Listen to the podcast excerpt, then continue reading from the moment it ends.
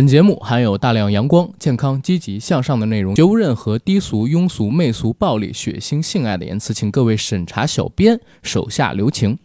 那天个儿，他去菜市儿，看到了同学小灯儿。小灯儿说：“我要去洗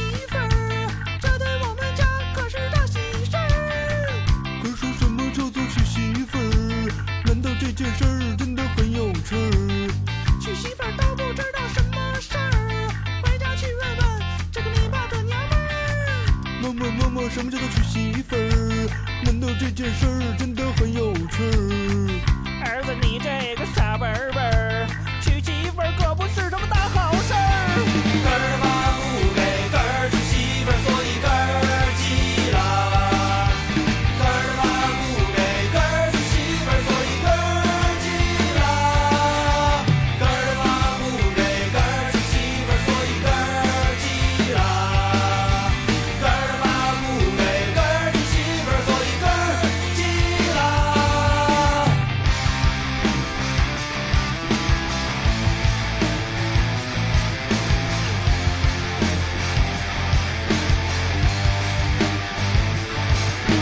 哈喽，大家好，欢迎收听我们这一期的《人不约送往少年》，我是主八甘。我是样，呃，非常高兴在空中和大家见面儿。然后这一期节目呢，咱们先话不多说啊，因为内容很多，先进个广告。我们的节目《硬核电台》已经在全网各大播客平台同步播出，欢迎各位收听、订阅、点赞、打赏、转发我们。同时，也欢迎在微博和微信平台搜索“硬核班长”，关注我们的官方媒体账号。我们的群管理员的微信是 J A C K I E L Y G T，想加群的可以加这位群管理员。然后我还要说一嘴，因为我刚刚建了北京群，但是群二维码，呃，只能扫两百个人进去，之后就失效了。现在已经超了两百个人。如果你是在北京的硬核听友，又想进北京群，请你在加我的时候告诉我你在北京，这样的话我会给你拉进去。如果想来参与我们的节目录制，请加 J A C K I E L Y G T 的个人微信。这些信息呢，我都会写在我们本期节目的附属栏里，欢迎大家加我们。好，广告做完，开始进我们今天正式的节目，跟大家聊一聊，呃，最近这个热搜的事儿，是吧？我们节 对，我们节目录制的时间呢是在一月二十三号的下午，然后就在一月二十二号又新出了一个热搜华晨宇的事儿。呃，我们今天可能不太会讲太多关于他的内容，但是会带几嘴，对吧？我们对于他这件事的评价，主要是跟大家聊一聊前一个礼拜真的是闹了整整一个礼拜的关于郑爽弃养代孕孩子的事儿，对吧？嗯，然后这个事儿呢，其实已经出了大概有五六天了，一直在微博上面挂着。然后微博服务器因为这事儿爆一天，新浪的员工很开心啊，KPI 提早完成了，然后各种自媒体账号赚得盆满钵满。好多的朋友其实想让我们硬核电台做一做这个话题，但是其实说说两点，第一个点是看这东西觉得没什么意思，你知道吗？对，对吧？就是你单纯只聊这个事儿的话，你会觉得没什么意思。对就是明星这种乱七八糟的东西，聊太多了也烦。对，这是第一点。第二一点呢是，大家其实发现，因为我还是想做，我还是想蹭这个流量。然后第二一点呢是，大家还都在一个持续放料的一个自、嗯自那个状态里边儿，是的，你不知道这个事儿它最后会以一个什么样的形式反转。要嗯万一这俩孩子的出生证明真的是 P 出来了怎么办？当时我一直在想这个问题。但是现在郑爽已经彻底被封杀了，所以这个事儿可以盖棺定论。然后幸亏咱们是二十三号录，如果二十二号录的话，又没法一起聊这个华晨宇的事儿，对吧？我会觉得又有点遗憾。嗯，这两个人的行为啊，可以说是一个偷偷生，啊，一个呢偷偷扔，对吧？然后他们俩选择在美国也很有意思，一个呢是在美国堕胎犯法啊，所以张碧晨去了美国；一个呢是在美国代孕合法，哎，所以张恒去了这个美国。都本身他都很有意思，嗯，但是今天可能说我们节目的主线，其实我跟样，其实之前还有另外一个主播就是飞鱼啊。飞鱼呢，本来约好跟我们一起聊，他手里边的项目刚刚忙完了，但是昨儿晚上告诉我，我呃，今儿早晨还是昨晚上？昨天晚上，昨天晚上，飞鱼跟我说又临时来了一个项目，哎，嗯大厂就是烦人，然后今天没法过来录了。我们三个人呢，在聊完那个提纲之后，我们其实是想聊一个主线的话题，是他的原生家庭，对，还有他的粉丝，是的，让他成了郑爽。嗯，郑爽是果，他弃养孩子这个东西是果，是只有郑爽才能做得出来的行为。对但郑爽为什么成为一个能做出这样行为的人，本身可能是现在我们三个人更讲关注的。所以我们今天有了这样一期节目，我们不单单是聊，或者说甚至弃养本身这个事儿，在我们看来，因为它已经盖棺定论是错的嘛，是的，是的，但并不是我们这期节目的主线，嗯对，已经盖棺定论了嘛，对吧？嗯。然后我们并不把它当成主线，而这一期节目的主线，我们想跟大家聊一聊，怎么样才不会让自己成为下一个塑造出郑爽的推手，不让自己成为塑造出下一个郑爽的工具，对吧？嗯所以这是我们今天节目的主线，然后让你来聊一聊这个事情的经过。呃，你来吧。我觉得每次就是听你聊这个时间线的时候都很爽，所以你来吧。啊，那我那我串一下，但是会嗯比较快啊，因为我们毕竟时节目时间有限，而郑爽的糟心事儿又太多，对对吧？啊，郑爽呢，应该是在十七号、十六号左右的时候，嗯，周二、周三吧。对，当时被爆出来说郑爽在美国呢有两个孩子，而对爆出这两个孩子消息的人呢是这俩孩子的生生父亲，嗯姓张，名恒，叫张恒，是郑爽的前男友。这个消息爆出来之后，为什么引爆了热搜呢？不仅仅是因为郑爽隐生啊，而是因为这俩孩子是代孕的。嗯同时，在张恒爆出了这个代孕生子的消息的时候呢，还爆出了一段音频，是说这俩孩子在怀到六七个月的时候，郑爽和张恒感情破裂，郑爽想把这俩孩子给弃掉。嗯啊，这个音频里边呢，不但是有郑爽的声音，还有郑爽父亲、母亲张恒父母亲的声音，包括郑爽在当时那个录音里边还说了一些很不负责任的话，什么他妈的烦死了，然后打又打不掉之类的这些东西，当时在网上引起很大的一个风波嘛。其实郑爽这个人啊，我还是挺熟悉的，嗯，因为我的一个成长经历啊，很大程度上边都伴随着郑爽各种各样的新闻。哦还有她的作品，虽然我不喜欢她，但他嗯一直出现在我的生活里。嗯，对，我觉得这个可以等下聊一下，嗯就为什么她一直挂在热搜上面。是的，郑爽出道其实是零九年嘛，她是零七北影那一届的，嗯当时年纪还不到二十岁，她就参加了。一起来看《流星雨》那部剧，那部剧虽然口碑不是特别好，嗯但是在当年非常的火，对，而且美特斯邦威呀、然后你别名爵，啊，对名爵，你不要听 MP 三，他吵到我的眼睛了，是吧？楚雨荨不是你可以欺负的，这些梗也是被广为流传。嗯对，当时他凭借这个一起来看流星雨，也就顺理成章的成了国内比较炙手可热的一个新人女演员，甚至还在当年拿到了这个金鹰奖最佳女主角的提名。嗯，这一点其实我们必须得说啊，郑爽是一个上天非常眷顾的人。对，我觉得就是上天把着她的手，上天把着她的饭勺，给她一口一口的喂饭，但她自己呢，就是全吐掉了，然后包括把自己喂得越来越瘦，这都是她自己作出的。但她是一个运气非常好的人。是的，当年一起来看流星雨选女主角的时候，全国有多少人参加啊？毕竟是翻拍那个《花样美男》嘛，《流星花园》的一个重启版大陆版，当时也是万众期待的一部剧，能选上他绝对是时也、命也、运也，他都赶上了。而且其实要插一句啊，其实在这个时候，她不单单是选上了一起嗯来看流星雨的女主角，因为之前看报道说，其实同期选上的还有山楂树哦之恋，然后其实她当时就讲吧，她觉得山楂树之恋对她来说太高了，她没有办法一下子去够到电影，她还觉得自己能力不太够，然后才这是不是去了郑爽发出的通告啊？我为什么我为什么觉得说就是最后是她给刷下来了呢？哦，你你是这么觉得的哦、因为那个哦《山楂树之恋》我我知道是张艺谋导演他自己嗯。嗯，他他是真的在全国选人啊，嗯然后当时呢选了固定到几百人之后，他是自己一个一个的当时去面，他应该是那个时期被刷下来的。哦，最多他跟周冬雨 one by one 过，但是呢，嗯。他绝对不是第一候选人，因为张艺谋看上的女演员不可能，尤其是零九年那个时候，那个时候张艺谋影响力大的呀，不可能有人不愿意的，哦，所以很有可能是之前我看错了过一个通通稿，我看错了啊通稿。不不有有可能是他自己发，因为我之前嗯采过一个女演员，那个女演员呢，呃，也不是很有名气，但是嗯呢，她演了前两年非常非常火的一个国产科幻片儿。啊，然后我去踩她的时候，本来是踩那科幻片儿，但是她自己告诉我一个消息，说，呃，去年上了一部中美合拍的翻拍自中国的女英雄的故事的一个呃超级大的一个电影儿，然后他还在那个电影里边呢和我的一个女神 one by one 过，然后他们俩呢，最后后来别人告诉我根本就没有 one by one 这么一说，只是他自己提交了这个去参演的、去竞选的这么一个申请，然后到了大概第几轮他就已经下了，跟 one by one 一点关系都没有。但是可能特殊的点在哪儿？因为当时那个戏是全球选嗯华裔的，或者说选亚裔的女主角，嗯她可能是华裔里边儿当时候选人几个之一。但是当时除了华裔之外，日本也有去参选的，嗯然后那个呃日本也有报名的，嗯然后包括美国本土也有人去报名想要演这个戏的，然后等等等，就有可能是他们自己就是说出了一下，哎 对对对，歪歪了一下发出了通告。反正这个东西，张艺谋也不会说，哎呀，当年是这样，这不可能，事儿都过去了嘛，太久了。对吧？然后郑爽呢，当时是拍《一起来看流星雨》火的，咱毋庸置疑。对对对，随后的一年呢，他又拍了一起又看流星雨，嗯，当时的热度也是很高的。这俩剧其实水平线都差不多啊。对对对，啊，郑爽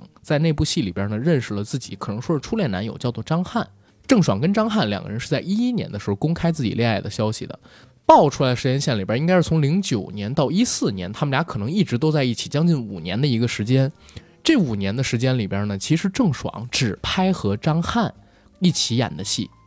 她自己呢没有任何脱离开张翰的作品，而且后续爆出来很多消息说，郑爽跟张翰在一起的时候啊，全心思扑在张翰身上。对，发生了很多让人觉得匪夷所思的事儿，比如说张翰只要开戏，郑爽就推掉所有的工作，然后跑到剧组里边去陪着张翰，嗯对吧？然后给他去看场，包括给他做一些后勤的工作。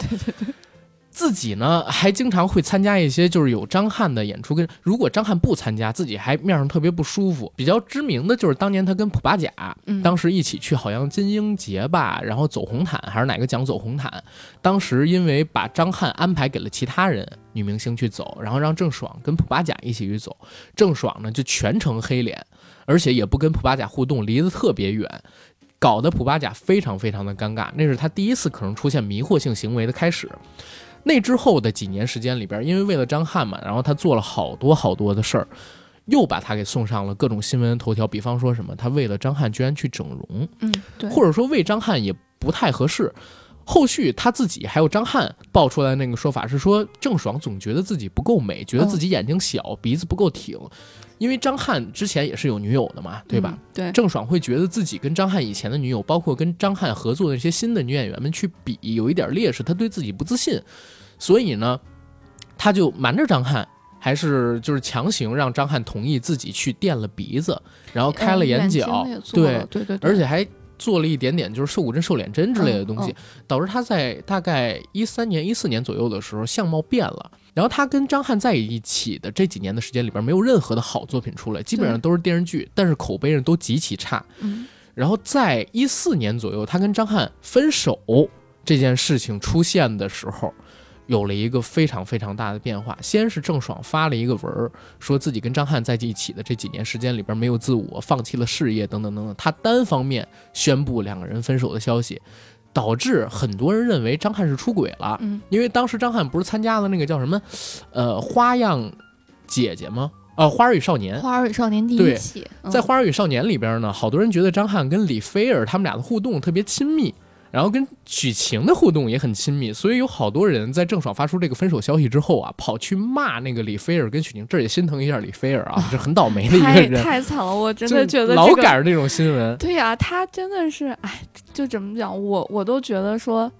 怎么净捡着软柿子捏呀、呃，可能因为不够红吧，对呀、就是这不就净捡着软柿子捏吗？对呀对吧？但是李菲儿后续跟张翰也没什么互动，是啊只是当时节目里边的剧本做出了一个对对对许人设许。晴其实也也没有，呃，许晴还是有一些的，许晴很喜欢张。你看到嗯第二季的时候，我以为他就是嗯比较喜欢景宝跟杨洋呢。哦，那可不是。到第二季的时候，就是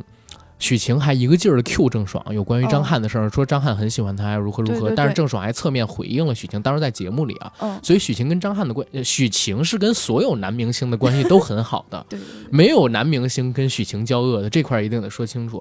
嗯然后郑爽单方面宣布了跟张翰分手这个消息之后，张翰就一直被骂嘛，嗯，对吧？紧接着张翰后来公布了跟古力娜扎的恋情之后，就连带着古力娜扎也被骂，对，而且被骂特别狠，直接导致古力娜扎星途受损，是的，整个人设也崩了。也失去了吃牛肉面的资格。呃，那是后来跟张翰分手了之后，郑爽有一段时间突然暴瘦，嗯当然后来被人爆出的是打什么瘦骨针啊，然后但是当时有好多传言说郑爽可能是沾染上了什么不良的嗜好，嗯然后那个嗜好导致她暴瘦跟精神错乱啊等等等等的问题。但是这个东西我们本身不去聊，我们可能说还是倾向她是一个没有那种恶性嗜好的人，可能就是为了变得更美打了什么瘦骨针之类的。对对对，然后当时呢，张翰发了一个自己吃牛肉面的视频，正好是赶上郑爽暴瘦的热搜，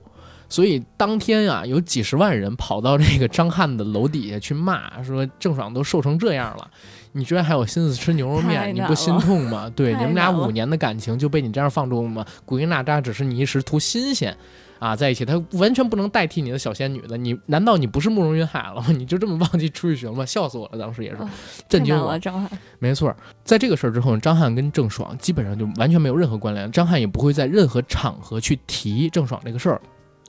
他们俩在一起的时候感情是很好的，发生过什么事情呢？郑爽去参加一个杂志的拍摄，然后拍摄到一半，郑爽说去厕所，结果上完洗手间人就不见了。对，跟他一起去拍这个杂志的人呢，有什么呃罗嘉良啊，还有一些其他的大牌儿，大家都完全配合那个杂志，只有郑爽消失不见，导致整个工作呢被延期，也完不成当天的拍摄。后来那个杂志的主编就在微博上面骂郑爽，也不说骂郑爽，就控诉郑爽，说突然找借口不见，然后没见过这么不负责任的艺人，而且之前所有东西都是沟通好的。张翰还替自己女朋友出头，说这个杂志的主编啊欺负人，你们之前只说拍杂志，没说带产品，后来呢在拍的时候你们非要让他举着一手机，然后才能拍这个照片。郑爽是因为这个离开的，但是当时那个杂志的编辑说，所有人都知道这个事儿，包括所有人也都这么拍了。只有郑爽没这么拍，但当时郑爽不够红，嗯然后他那个时候也没有微博什么，所以这个事儿没有搅起太大风浪。但当时那个杂志的编辑就说了一句话，说以后想再跟郑爽合作的人，第一要确定她例假的日期，第二要确定她本人的精神状态，就是神预言家，你知道吗？太吓人了。这可能是这样一个事儿。然后等到他跟张翰分手之后，又出了一个非常奇葩的事儿。这个事儿呢，其实是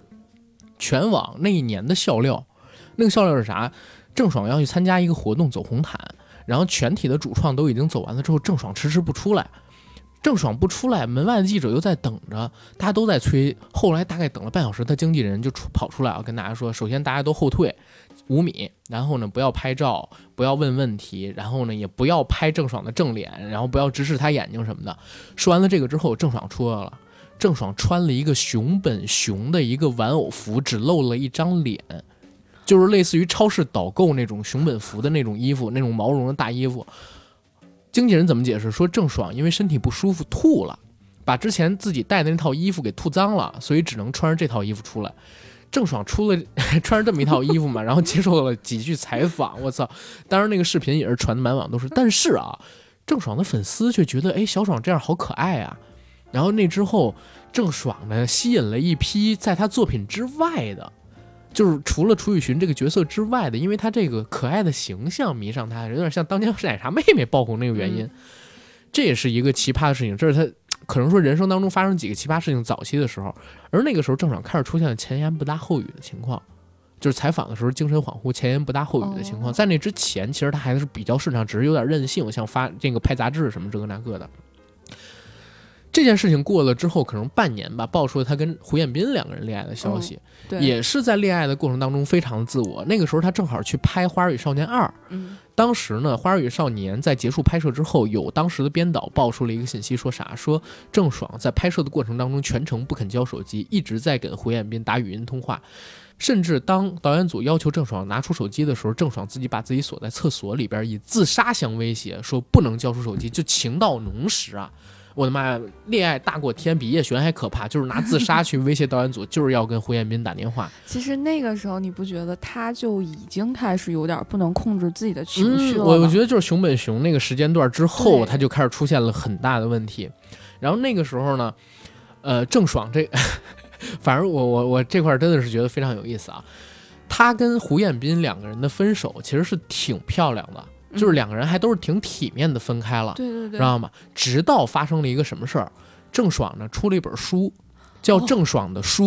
它全名就叫《郑爽的书》，里边呢附送了他跟胡彦斌的一百件恋爱小事，包括到那个时候胡彦斌都还是很怎么讲，还是很支持郑爽，还帮郑爽去转发了这个书。但是没想到转发了这个书之后，郑爽书里边关于这个事儿，关于他们俩恋爱一百件小事的内容啊，引起了郑爽粉丝们的这个不满，对胡彦斌的开始各种去骂他。而且最神奇的是啥？昨天我看到好多那个呃视频号在聊这个事儿嘛，说胡彦斌因为害怕鬼故事，嗯，这个事儿呢，在郑爽书里边被爆出来之后，很多对胡彦斌怀恨在心，觉得他对不起郑爽的郑爽的粉丝，跑到胡彦斌的微博底下去发鬼故事，然后去艾特胡彦斌，还有 P 鬼图。真的 P 那种鬼图，然后等等等等的东西，导致胡彦斌大概有半年的时间吧，微博不更新。对，微博不更新，为什么不关闭评论啊？呃，人有人会不发在他的微博下边直接发自己微博，但是艾特他。你点开就是鬼图什么这个那个，导致而且胡彦斌的家人什么的被网暴啊，如何如何的。胡彦斌在那之后就把郑爽就就说了一个有粪坑论嘛，对吧？对对说以为是一个坑，结果这是个粪坑，还跳不过去了，发了这么一条微博，结果就更被喷啊，如何如何。再之后，郑爽发生了很多事，像《花儿与少年》第二季各种被喷，大家就不说了。。最知名的事儿呢，其实是他上《这就是铁甲》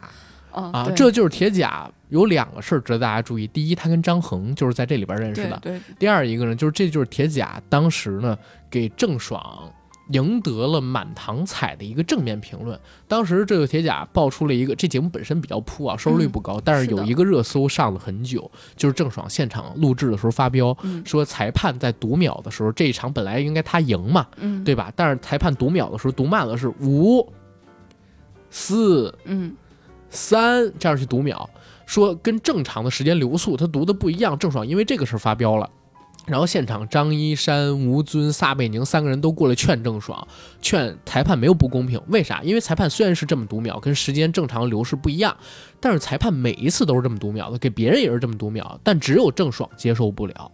结果呢，这个事情发出了之后，因为这节目本身它只发了这么一段儿嘛，大家不知道裁判之前是怎么读秒，再加上这个收视率本身就比较低，然后，呃，大家看过的人又比较少，导致这三个男明星都被网暴。然后大家一面倒的支持郑爽，说郑爽支呃说郑爽真实啊，支持自己的战队呀、抵御这个黑剧本啊、综艺的这种黑幕啊、不公啊，又靠这个赢了很多的这个粉丝的喜爱。当时去负责跟郑爽的 PD，包括呃抚慰郑爽情绪的那个人就是张恒。哦张恒是《这就是铁甲》那个综艺里边的一个类似 PD 导演这样一个角色吧，我不知道他是制作人还是助理导演啊，等等等等这么一个工作。但当时是他抚慰的郑爽，所以郑爽在这件事，后来张恒自己说的啊，这是接受采访的时候，是的，是的。说郑爽呢就主动加了张恒的微信，，女儿们的恋啊爱刚开始的哎时候，没错就是讲的这个情节。没错。然后他跟张恒道歉嗯，啊，道了歉之后呢，就跟张恒发射好感，然后张恒就因为这个事儿跟他在一起了。对然后在一起之后呢，张恒就被郑爽逼着辞掉了自己的工作。对，然后郑爽呢以扶持张恒创业为名，跟张恒做了一个 APP，这儿还特别逗。嗯郑爽在一七年之前没有做自己的微博，嗯对吧？她做了一个什么东西？做了一个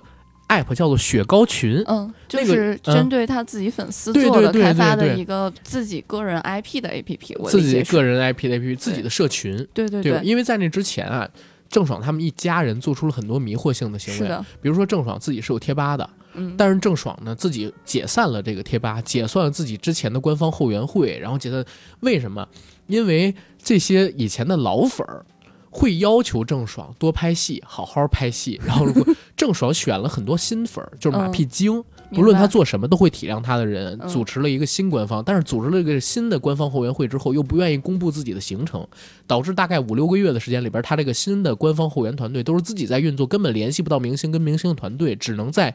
运营了五个多月之后，在微博上面说我们根本根本联系不到小爽，也不知道他的行程是什么，所以我们这个后援会没有存在的意义，然后自己给自己解散了，知道吗？然后郑爽建了这么一个雪糕群，就是想有自己一片天地嘛，然后谁自己说什么都可以。嗯后来在雪糕群之后，他又发现，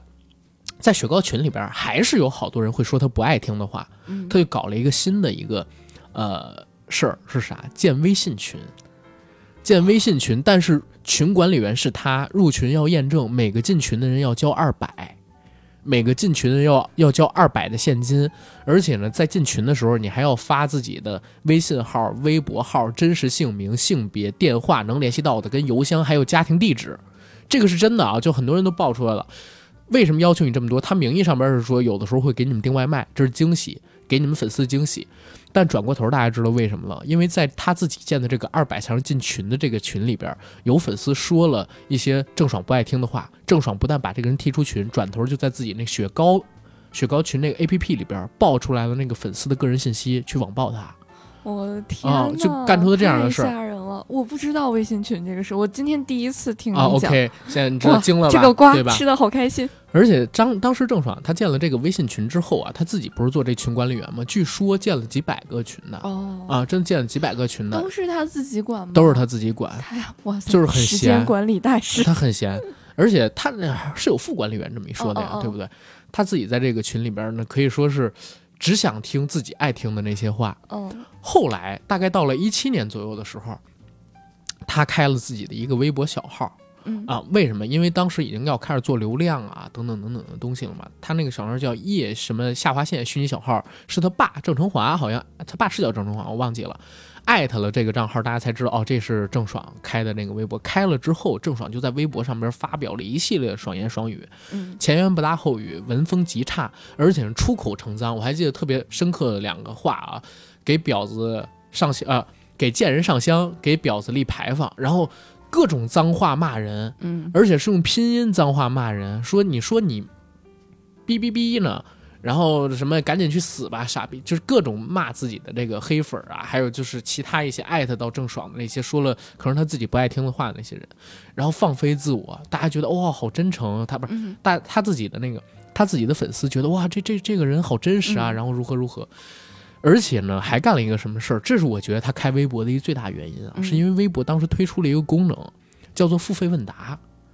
就是当时郑爽给自己设置了一个六百六十六元的一个提问嗯，这么一个金额。然后开始不断的回答问题，而且回答问题非常应付。比如说，有人问他：“你想过生孩子吗？想过一个生什么样的孩子呢？然后想嫁一个什么样的人？”他回答：“几年以前想过吧。”然后六百六十六就到手了，而且不只是六百六十六啊，因为你观看的话不还要一元吗？嗯然后这一块钱呢是一九分成，你跟平台他说拿九成嘛，嗯然后他靠做这个微博问答赚了好多钱，甚至后来呢，还有那种花一万块钱给他提问的那种粉丝，好走有好多。他自己觉得我操这个东西很赚钱，还让他爸也开了微博问答，对对，那个也也是这个价格，嗯对，没错。而且他这些钱不捐的，你像蔡澜什么这个那个，嗯他会把这些钱捐出去嘛。就是好多明星是这样的，给慈善事业如何如何，只有郑爽嗯拿拿这个钱给到自己家里，而且他还在那微博上面发过，说自己穷疯了，如果粉丝一人给他一块钱，他也是富翁了，然后如何如何，就这种奇葩的言论，在他的微博上面根本是不间断的会跳出来。后来在微博上面针对他的负面声音也比较多，郑爽呢就想自己不要在微博上面弄了，想在 QQ 空间里边弄个东西，所以当时他自己还发了一条微博，是啥？是他给腾讯写了一封邮件，哦说新浪微博不适合他，他给微博挣了好多钱，但是微博对他自自己完全没有关照，希望腾讯集团能够让他入驻，他自己带自己的粉丝啊，然后什么的赶紧过去。腾讯没有回他，然后这个时候呢，他正好恋爱中生命中的那个重要的男人，他孩子的父亲张恒不就出现了吗？嗯他就鼓励张恒创业，然后把雪糕群给解散了，重新做了一个 A P P，你知道吗？我操那！个我知道。啊、所以就是这这郑爽这些年干了很多让大家觉得，哎呦我操，很奇葩，而且呢就是很出人意料，前言不搭后语，类似于神经病人、精神错乱的人才能干出来的行为。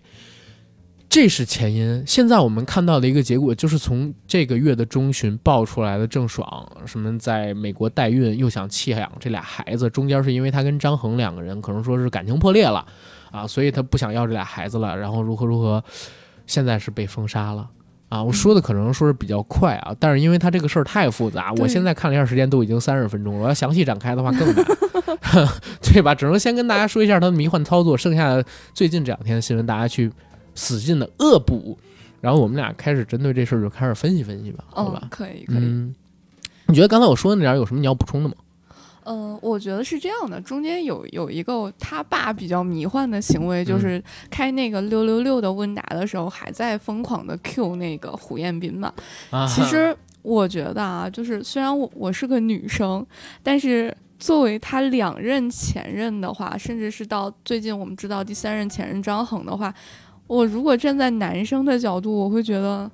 我的天呐，我是打开了潘多拉的盒子吗？我怎么和这样一个姑娘产生了关系？而且其实等到后来的时候，胡彦斌不是也表示嘛，就是当他家人被网暴的时候，嗯他就接受不了了，因为胡彦斌其实也跟其他的人谈过恋爱，嗯，就是除了郑爽之外，其他人的反馈就是，其实胡彦斌是一个非常非常好的人。嗯包括当当初他俩在一起的时候，郑爽有讲过，在他的那个书里面，其实也有提到过。是的，其实很浪漫，还包机给他爸治病什么的。对对对，给给他、啊给他奶奶奶奶奶对对对然后他爸还会去发那些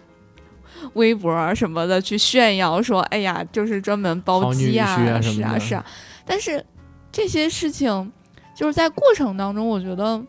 会发现，其实郑爽每一步所谓的就是一些。特别迷惑的行为，他嗯其实是得到了肯定的，这个很吓人，就是很吓人。因为郑爽当时就没有出这个事情之前，他其实一直都是顶流。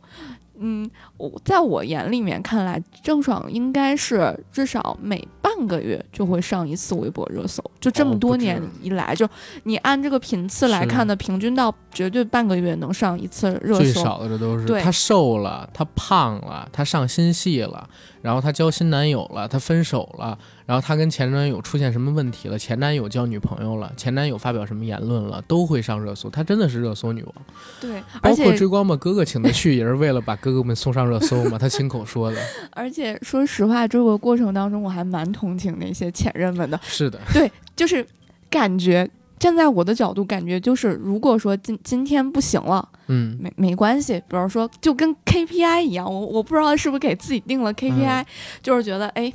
姐们儿这月没上热搜怎么办啊？上上个节目，然后讲一讲前男友的事情，然后把热搜就顶上去了，然后紧接着一大群粉丝就来了，来了之后就是一直都在鼓励他的这种爽言爽语啊，比比较直耿直的性格呀这些的，嗯，但是其实我觉得真的是那句话，雪崩的时候没有一片雪花是无辜的。对，而且今天事情发展成了这样，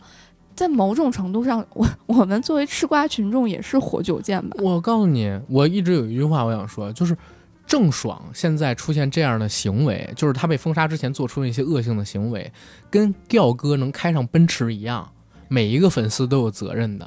知道吧？每一个粉丝都有责任的。对呀、我你想，我们我们先抛开其他不说，嗯回到我刚才最开始说的那个点，郑爽是一个老天爷赏饭吃的人。她有那么好的运气，包括他的美貌，绝对是超过绝大多数普通人是的，是的，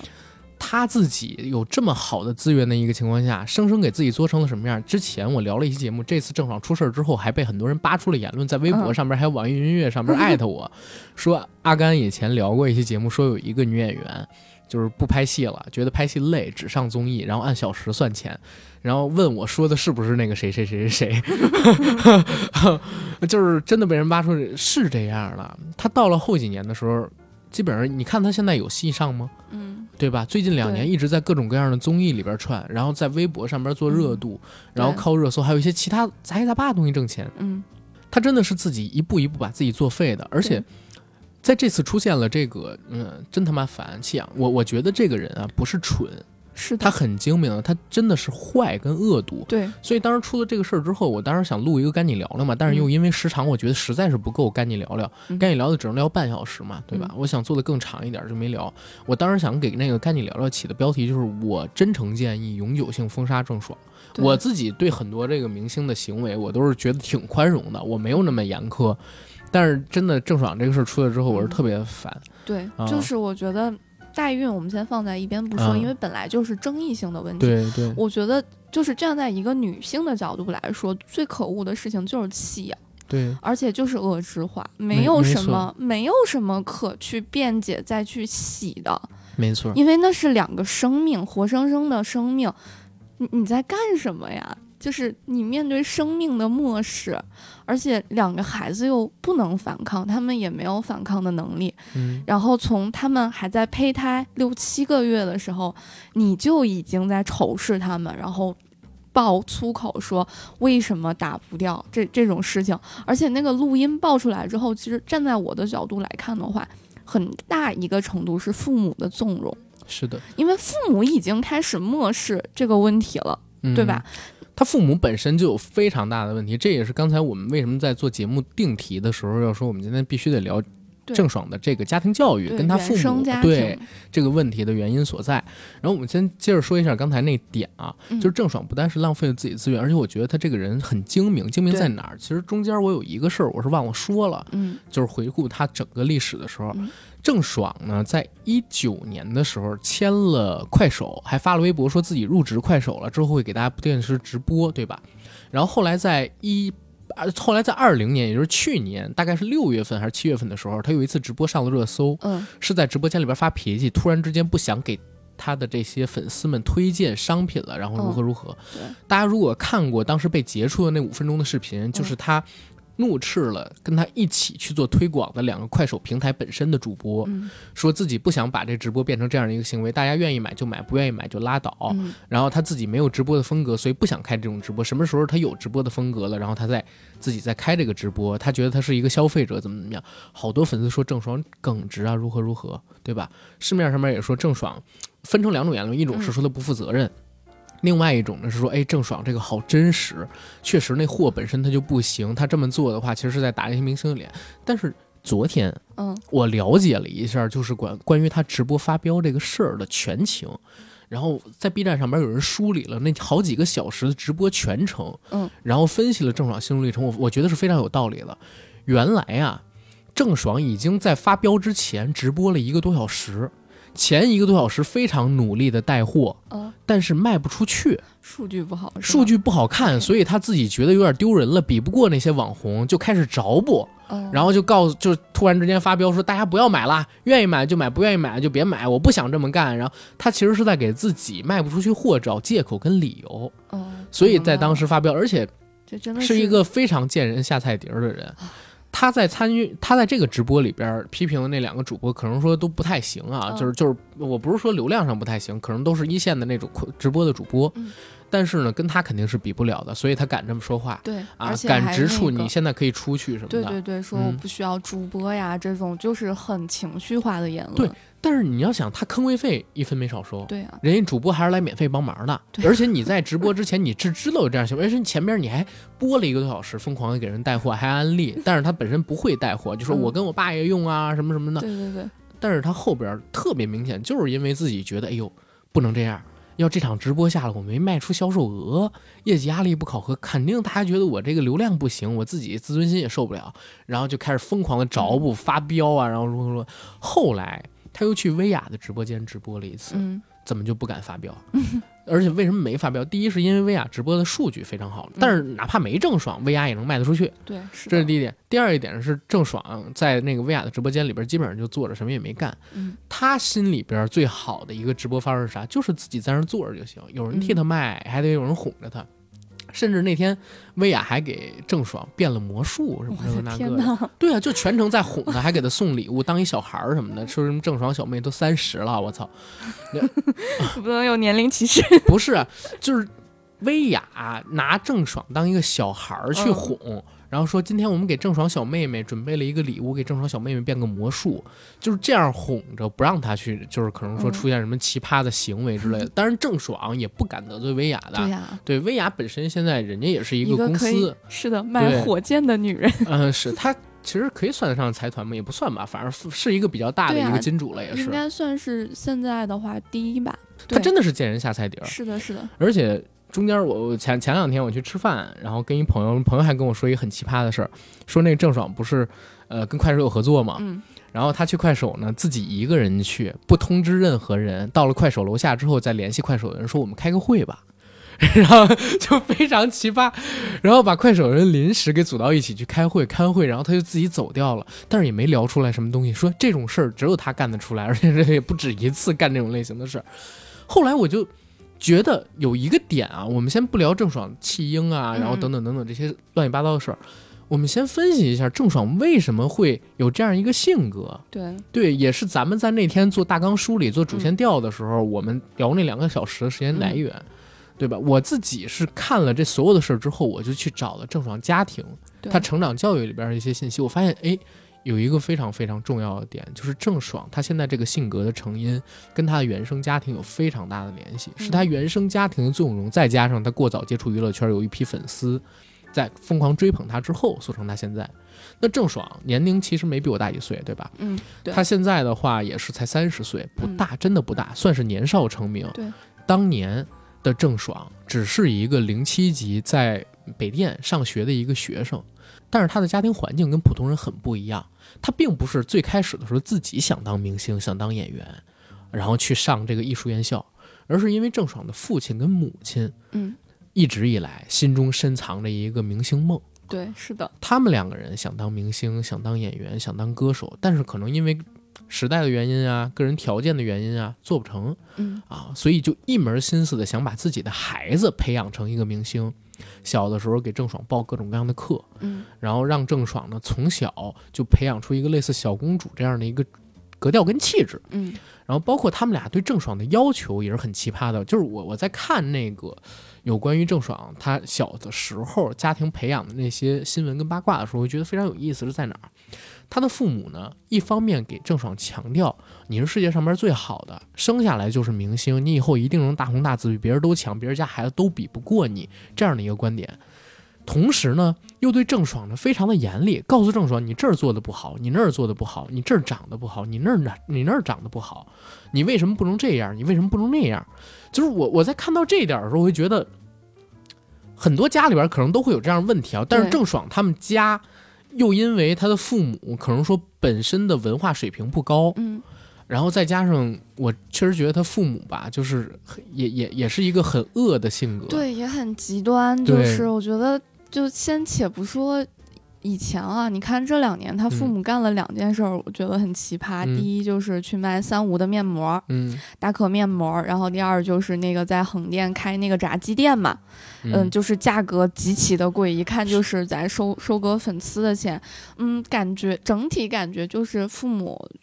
就是为了蝇头小利嘛，对，然后就是特别短视。对，不断的去让他去恰烂饭，就是大家看到的整体的感觉就是他的父母就是要快速的让他去变现，让他去赚当个摇钱树，对对对，赚很多的钱，包括也有言论，就是也有爆出来嘛，说郑爽嗯最后跟张恒讲的就是，我就是一个吸金的船，你就是那个船长。如果说你这个船长不能帮我继续吸金的话，那不好意思，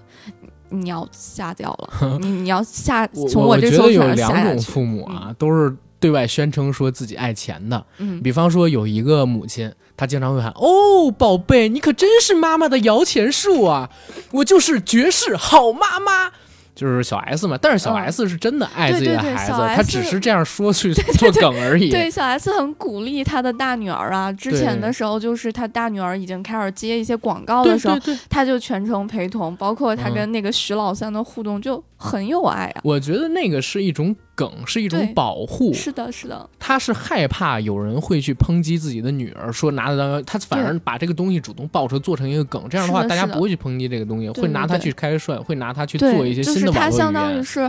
嗯，先变让丑对丑化了自己，然后保护了自己的孩子嘛。对，所以现在没有人说就是小 S 拿孩子当摇钱树，是啊说的话都是拿他当梗玩儿。对对对，但是郑爽的父母不是的，郑爽的父母是非常短视。我我前两天也是因为郑爽的事，我看了一个视频，嗯是他父母的一个吃播，嗯当时是吃面包蟹跟奥龙，我当时也在咱们那期说过嘛，就是之前聊的时候，他父母呢是非常粗鄙的在吃那些东西，而且面对镜头啊，我会觉得野蛮，而且呢、特别特别的 low。嗯，这俩父母的粗鄙，跟他们俩的没文化，跟他们两个品格上边那种低，完全可以通过那个视频表达出。然后我就在想，这样的人在像我刚才那样啊，嗯又觉得自己的孩子天生要当明星，给孩子塑造这么一个观点，又告诉你这儿做的不好，那儿做的不好，你这儿怎么不如别人，那儿做的不如别人，去表达的时候，一定又是非常极端的。是的，是的，那就给孩子可能说郑爽塑造了一个性格是什么？一方面呢，觉得自己是天之娇女，嗯然后妈宝，爸宝，离开父母就什么都不行；另外一方面呢，又在某个程度上边比较自卑，嗯，对，觉得自己离开父母这儿不好那儿不好，对对对，所以你会你会发现什么问题？一方面呢，他极度自我，是的，比方说跟张翰当时谈恋爱的时候，自己觉得不满意，直接从卫生间找了个借口说那个我要去那个来例假了什么的，不是。比如说跟张翰在一起的时候拍那个杂志，说我来例假了，我要去卫生间，拍完直接就走，不理任何人，对吧？这事儿他不是一次干，他是次次都这么干。很多时候，包括很多电影的发布会，像《悟空传》什么的，他都不去，嗯，就是因为自己懒得去，或者说很自我，这是他小公主的性格。对，但另一方面呢，又在某种程度上边不自信。你比方说，张翰跟他在一起的时候，他会为了自己眼睛不够大呀，或者说嗯鼻子不够挺啊，去整容，对，或者说呢，自己在微博上面说，我就是不想和别人接触交往，嗯。然后因为我害怕自己怎么怎么样。这种性格的成因绝对是跟家庭有关系的，是的，是的，而且又因为他过早的接触了娱乐圈，对，正好是在自己青春期后期的时候，嗯最需要朋友，而且是春心萌动的那个时候走进了娱乐圈里。他不止一次在综艺节目里边说自己没有任何圈里的朋友嘛，嗯，说这个圈呢就是大家都很假，然后如何嗯如何。他十七八岁就进到这个圈里了，然后对待他的人呢，要不然就是阴谋算计的，要不然就是他的下边阿谀奉承的，没有什么真心的人跟他做朋友，所以他成长当中也没有就是除了父母跟恋人之外的人去给他提供辅导跟帮助，就嗯导致他更加的自我，然后也更加的畸形。嗯就这个人也更加的不相信朋友，所以你才会发现，就是在所有的明星当中，郑爽是最依赖父母的，的最依赖他父亲的，到哪儿都要带着他父亲，嗯，而且还有好多这个新闻的处理都是嗯让他父亲去帮忙做的。那再接着说啊，就是在这样的一个性格，他的底下。我们还是得回到他父母两个人的品嗯行跟文化水平上面去。包括对他的从小的一个培养。嗯我觉得，因为腾讯有一篇比较完整的报道嘛，我觉得那个还是写的蛮客观且公允的。嗯呃，站在我一个外人来看的话，我觉得他的童年是过得非常的千疮百孔的。嗯。就是我在录之前，我还跟阿甘说，我说我都担心我自己讲到这边，嗯。把我自己给讲哭了，因为其实就是有很多地方的经历，我看到之后，我在对比我的成长期，嗯。然后包括到我现在整个的一个经历的时候，我也会觉得，就是如果那个时候你真的是去了恶的那个方向，没有走到善的那个嗯。方向的话，有杨爽啊。嗯，我我不是杨爽，不我爸我妈，虽然有的时候也嗯挺那个什么的，不是我说你要走了那个方向，可能会是杨爽。好吧，但但是其实就是也你会有很多的同感，就比如说，呃，所有的小孩儿其实内心都是很敏感的。嗯。就是之前的时候，上一期阿甘说他爸妈不想让他看电影，嗯，他他觉得为什么你不理解我的爱好的时候，他看到。他会，他会有的时候我们会难受，嗯会哭啊这些的，就是我的小时候也是一样的。比如说，嗯、小的时候，因为因为我走路外八，嗯 我这就是特别严重的外八，我是就是那个角度可能就一百二十度啊，嗯然后我妈就会说，我妈从小就跟我讲说，她说你如果不把这个给改过来，那你就嫁不出去。嗯，就是你知道是跳舞的是吧？我我妈不跳舞，这是、嗯这个外八其实是遗传，就是本身她的脚骨还是有有一些问题，就和正常人不太一样。但是因为她在我看来，就是因为我现在就是反正也外八了那个三十年了嘛，嗯我也不太在意这个事情了。但是小的时候，如果家长就是小小的一个问题，一直给你讲，一直给你讲，他就是会放大自己的这个嗯嗯情绪，然后包括如果说你后面倒霉一点。嗯就是你的同学再拿这个和你开玩笑的话，那绝对就是心理创伤。嗯我小的时候，我的同学会在上小学的时候会在我后面喊说：“哎，你看那个大鸭子，它走路好像鸭子呀！哎，我每次在后面看到你的时候，哦，就是通过走路看到的。嗯就是虽然我当下不难过，但是之后我是很难过的。其实这一块儿也得说，就是同学可能这么叫你，是不是跟你父母跟他们的父母聊起来什么的，让他们知道没有关系呢？还是只是看到你就这么说？对，就是因为我走路就是很难看啊，。但是我没感觉到啊。你我 我刚才还跟他讲，我说可能是因为冬天穿的多，反正大家就都是胖乎乎的。我自己也在关关键，我从来没觉得外八是什么问题。我对对对，啊，是吧？就是没有人觉得这个问题是问题，只有嗯你、你妈妈天天给你讲你这个是问题，你嫁不出去。我才多大呀？我觉得我从我有印象的时候，我妈就一直都在跟我跟我讲这个事情，然后包括美丑也是一样的。然后我、我当然我我我其实你说我怨我妈妈，就是我我不可能不怨她，嗯，就是我心里是有伤害的，就包括我妈从小到大都讲我长得丑。嗯，这个事情也是伤伤害很大的，长得黑，没有双眼皮。你知道我妈多夸张吗？阿甘，嗯我我讲但你，不是双眼皮吗？听我讲完，嗯这个是我妈从小给我划出来的。啊，嗯，就是拿我妈的指甲很长，就是很厚，然后从小的时候就一直给我，当当然不疼啊，啊我妈没有虐虐待我。哦，这你这必须得补充这句，对对对你要不补充这句的话，对对对，我妈可能就被网暴了，我啊就想、想先说一下，就是我我不疼，就是但是就是一直在这边给你划划划，嗯嗯，嗯然后有一天就突然变成双眼皮了。就我其实是小内双，嗯对吧？我不是那种很宽的双眼皮，嗯我觉得我还没你的那个眼皮儿宽我我我瘦下来之后，发现自己是双眼皮，我之前也是内双，然后然后就是。就是包括我没有酒窝，但是我、嗯我爸有酒窝，我妈就会说：“你看我们两个人所有的好你都没有随，你随的都是我们俩的缺点。你看你长得黑黄黑黄的，随你爸；你看你这个小单眼皮，随你爸；你看你没有酒窝，随了我。你看就是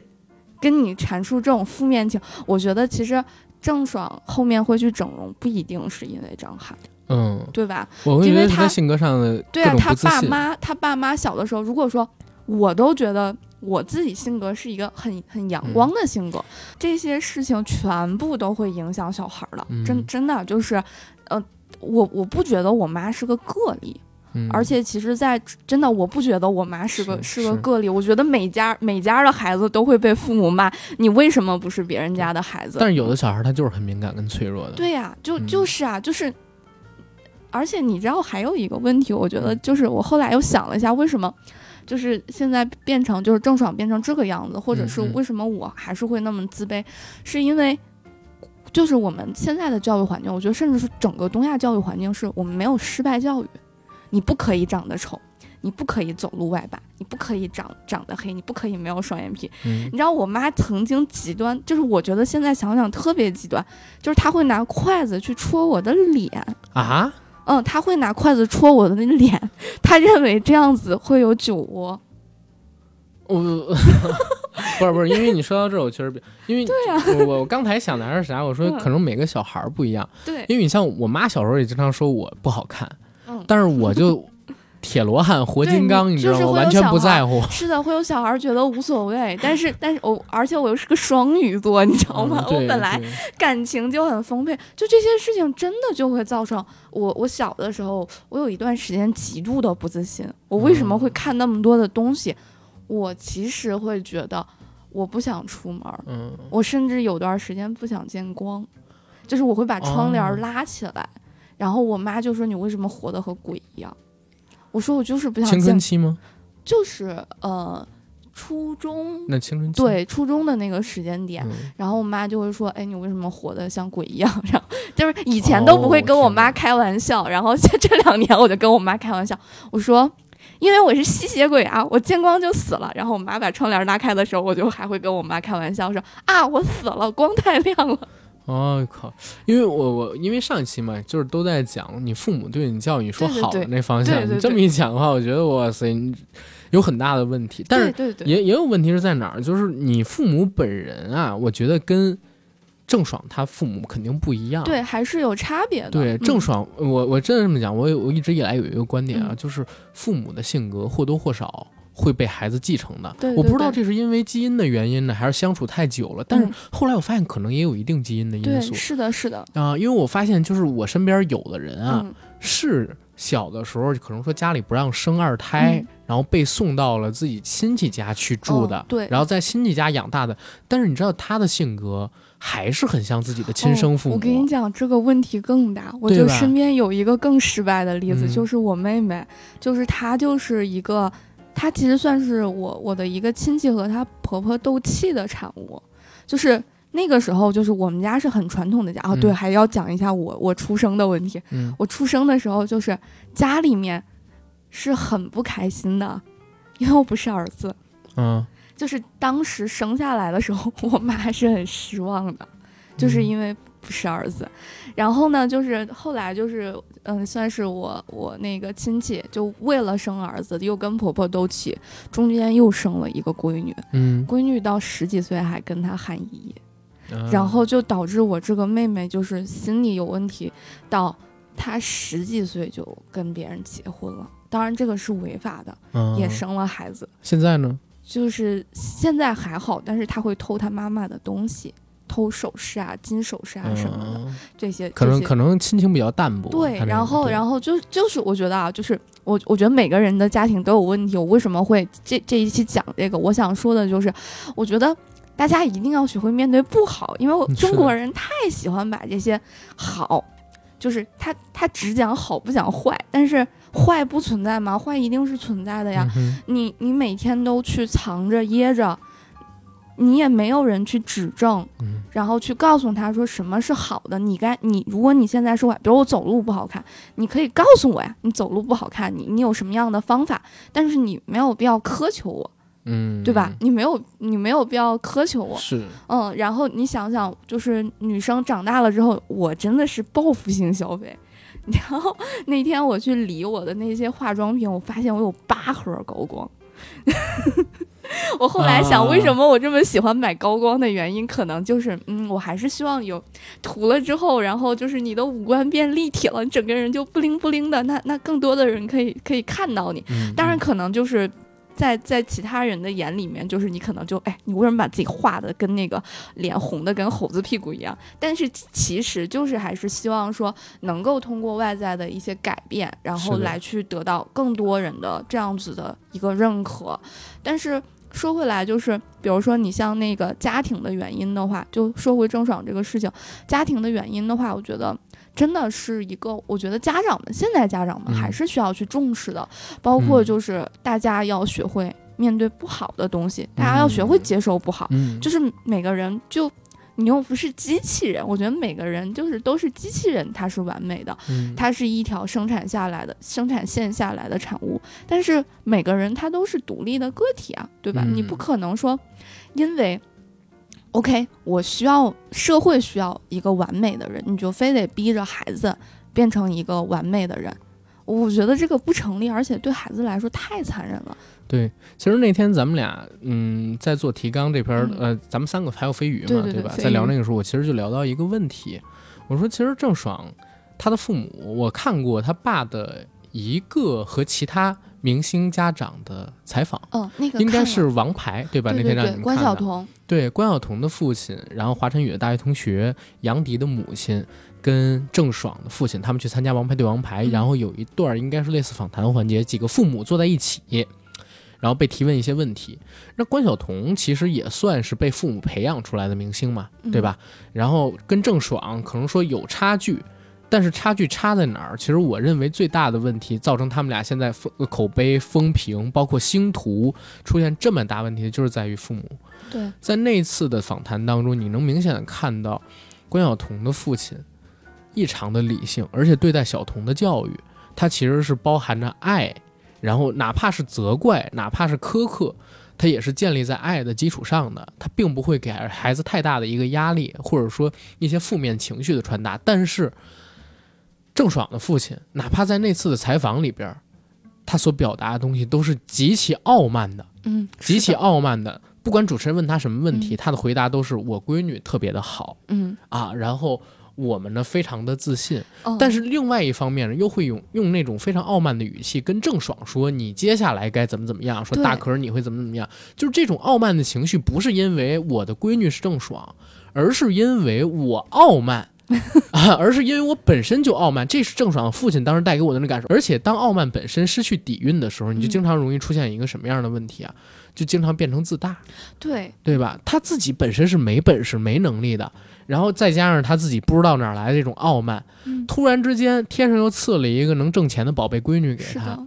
然后就会变成这个人极限的膨胀，嗯，心里边那种欲望开始就蔓延。这种欲望在蔓延的过程当中，有的时候就成了黑的，嗯然后有的时候呢，还会做出一些让大家看起来非常嗤之以鼻的行为。你就说刚才这个坑钱的行为，你见过哪个明星的父母，就是咱都不说明星，明星可能是这么干，明星的父母这么去干的，就是我真的是第一次见，到，太吓人了，对吧？非常的吓人。然后等到后边儿，你刚才不是提到，就是说家长对于孩子要提到。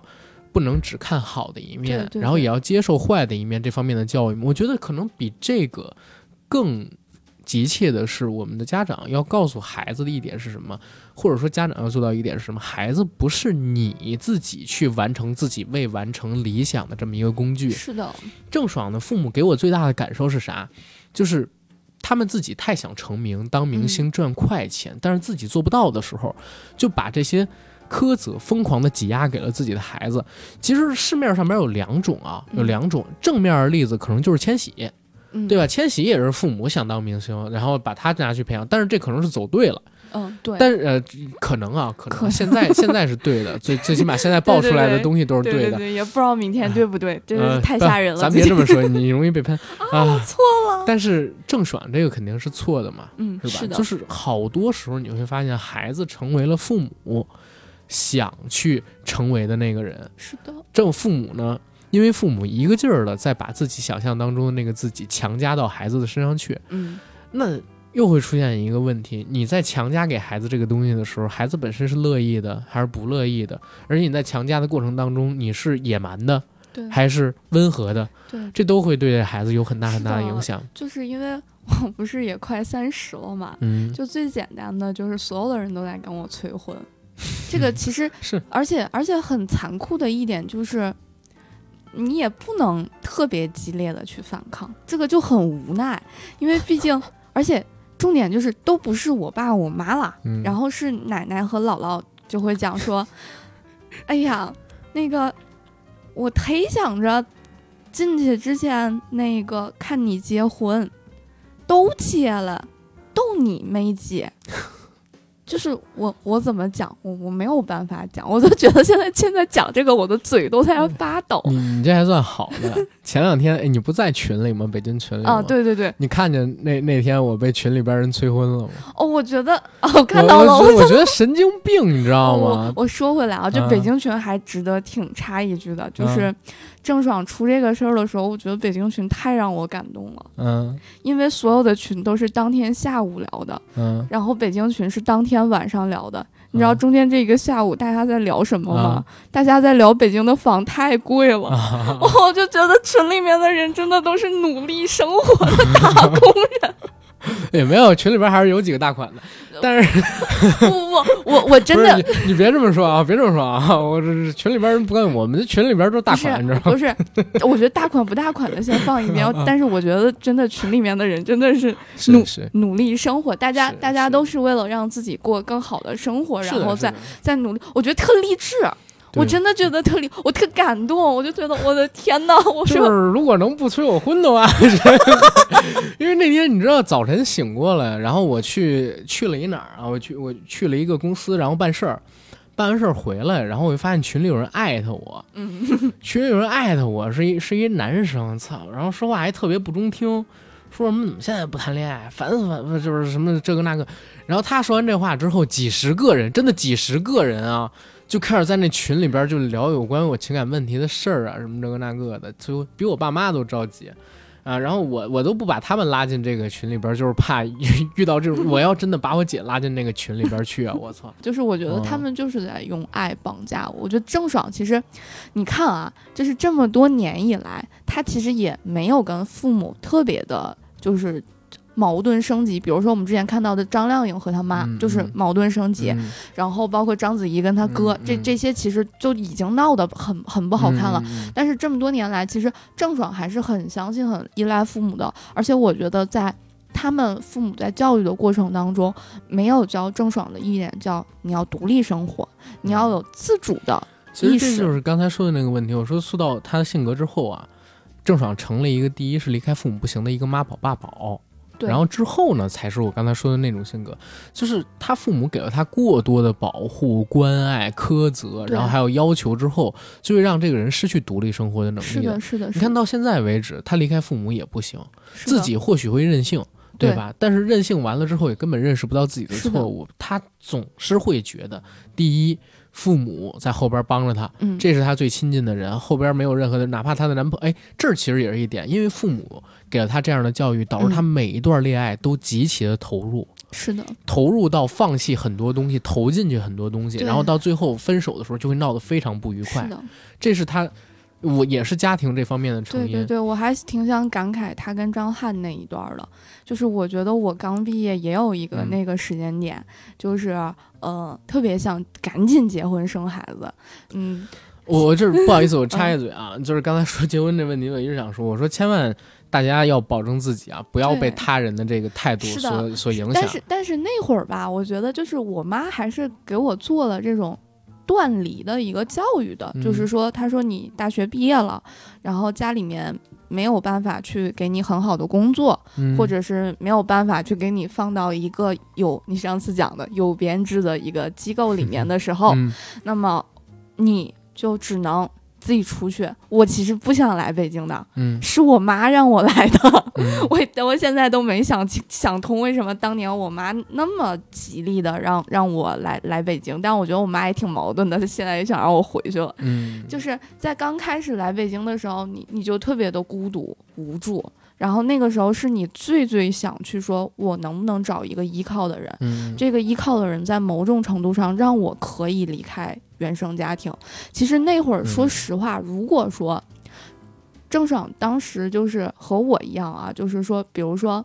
就是，或者是郑爽的爸妈跟我妈一样，就是让扔她出去，就是让经纪公司来去帮她做经营，不做过多的干涉的话，嗯其实她也许走不到这一步，因为经纪公司他多少还是会评断有啊一些其实这么。做了，但是郑爽把自己经纪团队给炒了。就是我其实觉得他郑爽的经纪团队，我开始那还挺好，最起码就说熊本熊那个事儿的时候，经纪人跑出来，对吧？你别管郑爽到底当时是不是那啥了，嗯然后才导致自己吐了，嗯，对吧？但经纪团队跑出来做的那些行为，我觉我觉得是一个好的经纪团队能做出的事儿。是啊，但是后边发生的事儿，就是他自己实在是太自我了。这个太自我本身也很重要，但是我还是想说回刚才那个催婚那个事儿啊，是简单说一嘴，是说啥？就是最近几年我会有一个想法，就是我觉得我自己在越来越好的一个过程当中，然后真正的好的时候还没到呢。包括我自己也不觉得现在是我最好的状态，对，正因为有这样的一个情况。可能我我想给大家建议什么，就是你首先你把准自己，对，如果不合适，真的不要因为任何人去影响你自己到底该不该如是的，是何，的，是的，哪怕家里边给你再大的压力也是一样的，嗯，就不要因为家里边给你催婚的压力，或者说有人告诉你在什么时间段该干什么时间段的事儿，然后你就去强行的委曲求全，对，这个是特别不可取的，最后不会幸福是的，一定。而且你像我的话，嗯。就是。就我应该是过了二十五之后就开始，就是被各种人催，就包括你打个车，然后人家晚上比如打个车，人家都会问你神，经病吗？他又不认识你，对呀、人家就会问你说，哎，姑娘，你你怎么这么晚回家？哎，你男朋友怎么不来接你啊？就跟我那天的那个反应一样，那哥们儿就问我，你你要是你是要找一仙女儿吗，还是怎么样？然后我特别懒得回他，但是我不回了吧又不合适，我又回了一是的，我又回了一是的，我不开玩笑，我说我我哪怕我不找仙女儿，我宠成像仙女儿行不行？这用得着你管吗？对吧？对，而且前几个月我真的我心情也不好，然后事业也特别不顺，根本就没有心思想这块儿的事儿、嗯啊。然后，哎，算了，我们不聊这个问题了。反正刚才表达都已经跟大家说，就是你得做好准备。对，是然后这个东西只有你自己能决定你自己。反而，我相信绝大多数人二十多岁的时候，现在我们这代人二十多岁的时候，并不是自己生命中最灿烂的那段时间。啊你在这个时间阶段里边，很早的去做了一些。决定，或者说，如果盲目的去做一些决定，可能是对自己人生的不负责任。你又不是郑爽，对吧？你可以选择弃养，你你也害怕社会性死亡，对吧？当然这是开玩笑啊。然后，但是郑爽这个事情，我们刚才聊了，就是家里边给她的一些影响，然后刚才又聊了，因为家里边这些影响，他在每一段恋爱当中都极其付出，这可能又会回溯到他性格上边的一个问题，因为他极度自我，所以导致他在做一些事情的时候根本不考虑后果。嗯是的，为什么会不考虑后果？因为他这种极度的自我，首先来自于家里边在他从小成长过程当中给他塑造的那些东西，给他提供的那些东西。再有一个呢，就是他没有真正的朋友，可是到了娱乐圈里边之后，有一大批无条件信任他的粉丝。嗯这批无条件信任他的粉丝给我塑造的一个什么样的印象？就是每当我看到郑爽新闻的时候，我都会觉得我操，精神病原来是会传染的，而且是会变异的，从零号病人就变异到全国蔓延，可能可可可能几个月的时间。一个热搜的时间就能让你发觉你跟自己身边的朋友会有这么大三观上的不同。我觉得明星啊，尤其是有流量的明星和普通人不太一样的，就是，嗯、普通人的话可能只会影响身边的人，嗯，嗯，但是明星不一样，明星可能影响的就是社会上的所有人，也不能不能这么讲，嗯就是他粉丝的大多数人，比如说我可能就影响几个人，嗯。但明星至少就是几万，甚至嗯夸张一点、更几千万，对这样子的人的时候，而且明星所有的行为是会被放大的，在现在这个舆论环境里面的话，其实我们已经会发现说，没有绝对的善，没有绝对的嗯恶。是的，没有绝对的正确，也没有绝对的错误的时候，因为我们的嗯看法跟我们的视角都特别片面。是的，你就，像开篇我提到的那个问题，就是我昨天看到最逗的那个段子，嗯，是我朋友圈里边有人说，原来华晨宇居然是异性恋，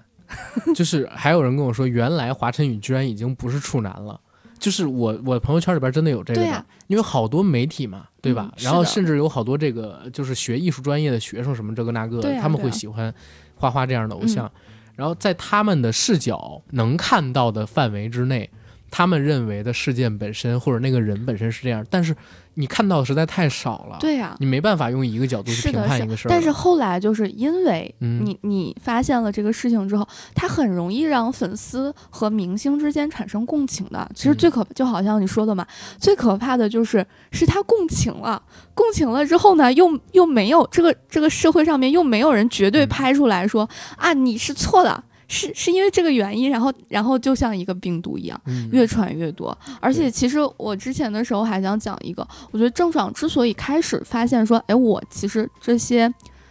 触及一些边缘的行为和言论，然后得到大家的认可，得到更多更多人的认可，我觉得开始是来自于他说自己。整容的这个事情，她应该是娱乐圈第一个女明星讲自己整容了，自己动的呢。我忘记了，嗯而且而且就是我看过有一次采访，就是她跟杨幂嘛，对她跟杨幂，那是她第一次承认整容。但我我刚才说我忘记了，不是说我嗯忘记这个事儿 这个事儿能给你复述台词。我忘记的是她是不是第一个公开自己整哦哦哦容的。我明白，但是其实核心的问题就是在那个事情之后，然后会有一大票的死忠粉说：“哎、嗯你你很 real，你很真实。我还记得当年，就是现在大家看到这个视频，包括很多现在的视频号啊、公众号啊、营销号啊，拿出这个视频来是讽刺郑爽。对但是在当年这个视频刚刚流出来的时候，大家都是清一色的去骂杨幂，对，是的，说郑爽比杨幂真诚多了。对，是的，就是因为这个事儿，郑爽吸引了一大批对啊，觉得她真实的粉丝。啊最开始郑爽的粉丝，咱们这儿也得说，嗯她其实可能得分成几个阶段。开始的时候是小仙女粉丝，嗯，就是那一批处女巡，那一批楚雨楚雨荨，这那一批楚雨荨这个角色的粉丝都是叫郑爽小仙女。嗯，然后那个时候喜欢她嘛，等到她中间脸变了一变之后，有一嗯批脱粉了。嗯，然后等到她在跟杨幂那次采访的时候，有人问她，发觉你跟以前有什么不对，有什么变化了？呃，你能在这儿做个成，我觉得没什么不，没有什么不好回应的，对吧？我觉得我自己的生活我自己可以把控什么。这批言论其实，在当年是挺吸那种。呃想对自己的人生有一定自我把控的这种女孩的这种心的。而且我觉得人一定会有一个阶阶段，就是因为我觉得中就是先讲一个前提，叫做我们我们东亚的教育叫做会父母会觉得孩子其实就是我的附属品。嗯，我觉得这种这种传统的想法是特别不对的，就是他会认为说，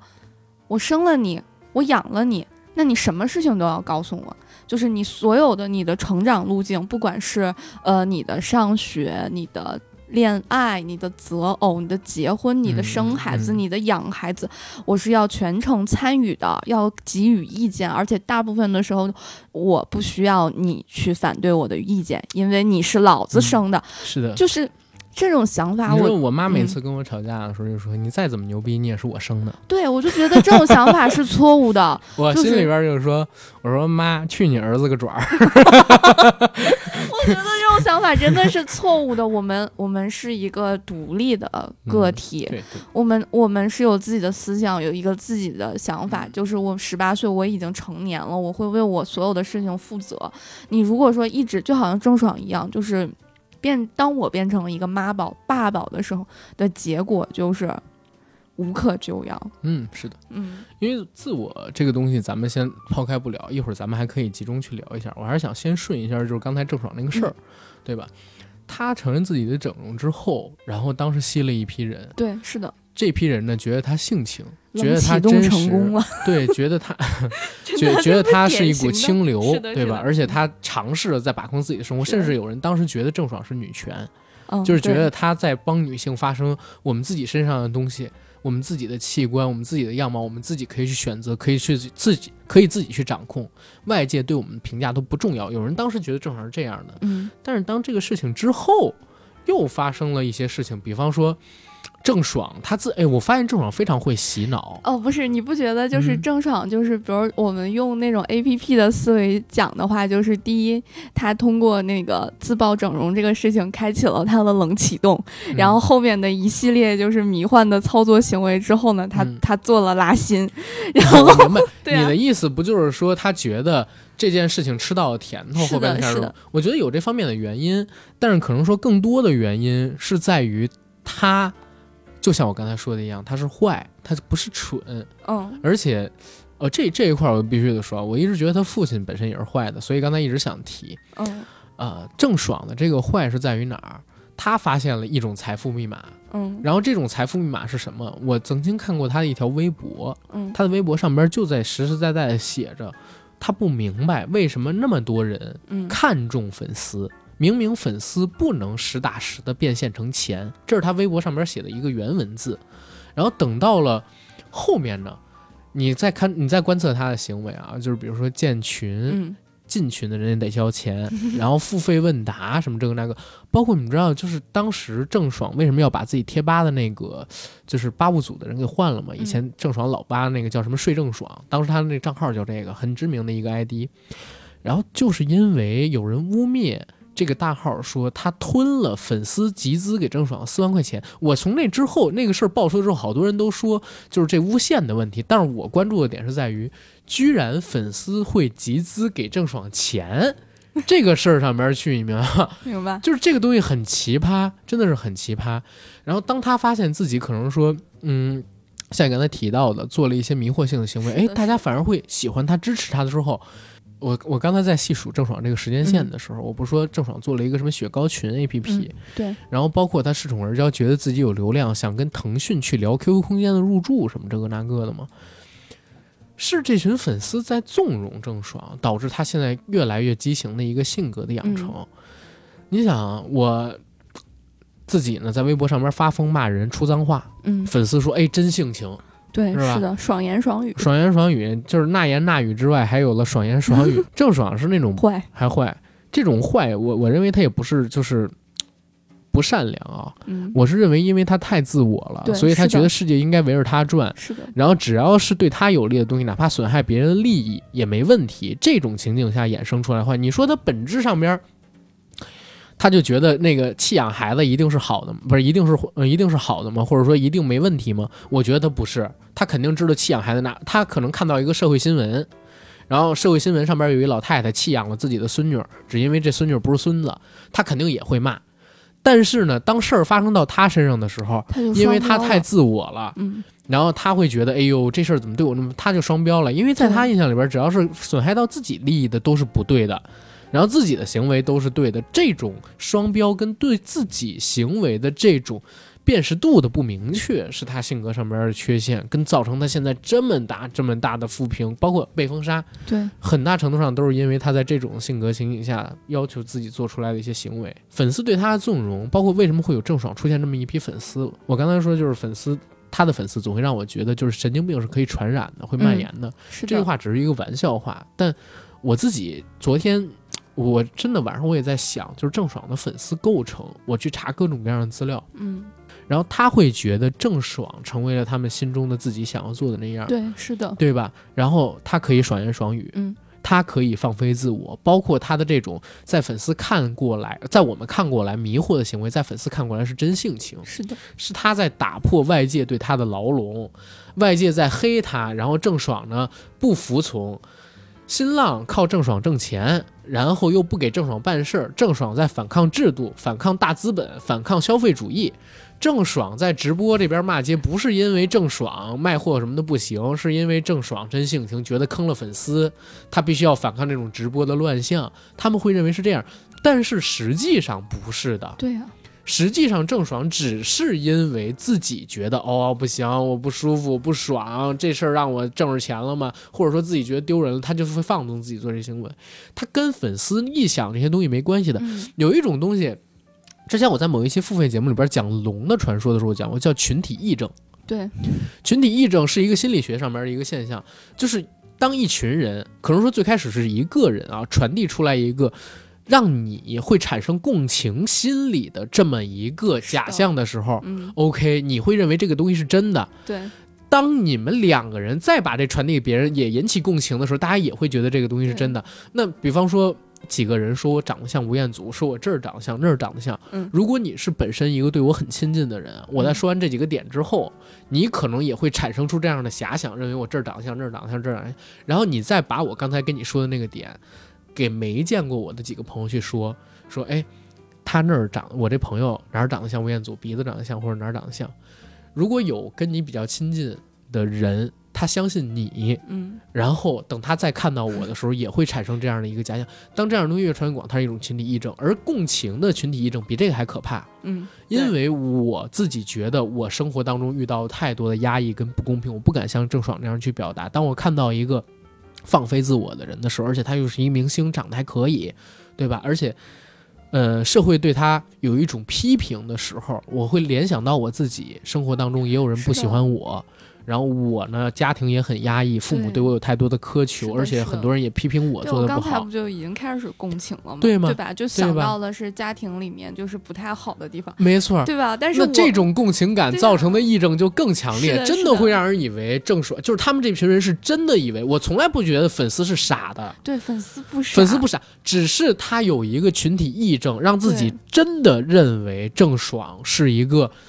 呃，在跟制度做抗衡的这么一个女性形象。我靠呃，，其实讲一个浪漫一点的话，就是你如此歇斯底里的爱他，但是你爱的不是真实的他，你爱的是你想象当中的他。不过像这种现象，我觉得有有一个成语，我刚才突然想起来，还嗯蛮贴切的，嗯就是典型的三人成虎了嘛。三人成虎我倒不觉得，但是我我认为群体癔症这个东西是很多很多明星的粉丝。对，就是大家特别容易产生共情。咱们也得说，因为明星啊，真的太多了，人过一百，形形色色，而且很多时候我会觉得，尤其这两年，我会觉得啊，这两天更是觉得，就是这个圈子特别的乱，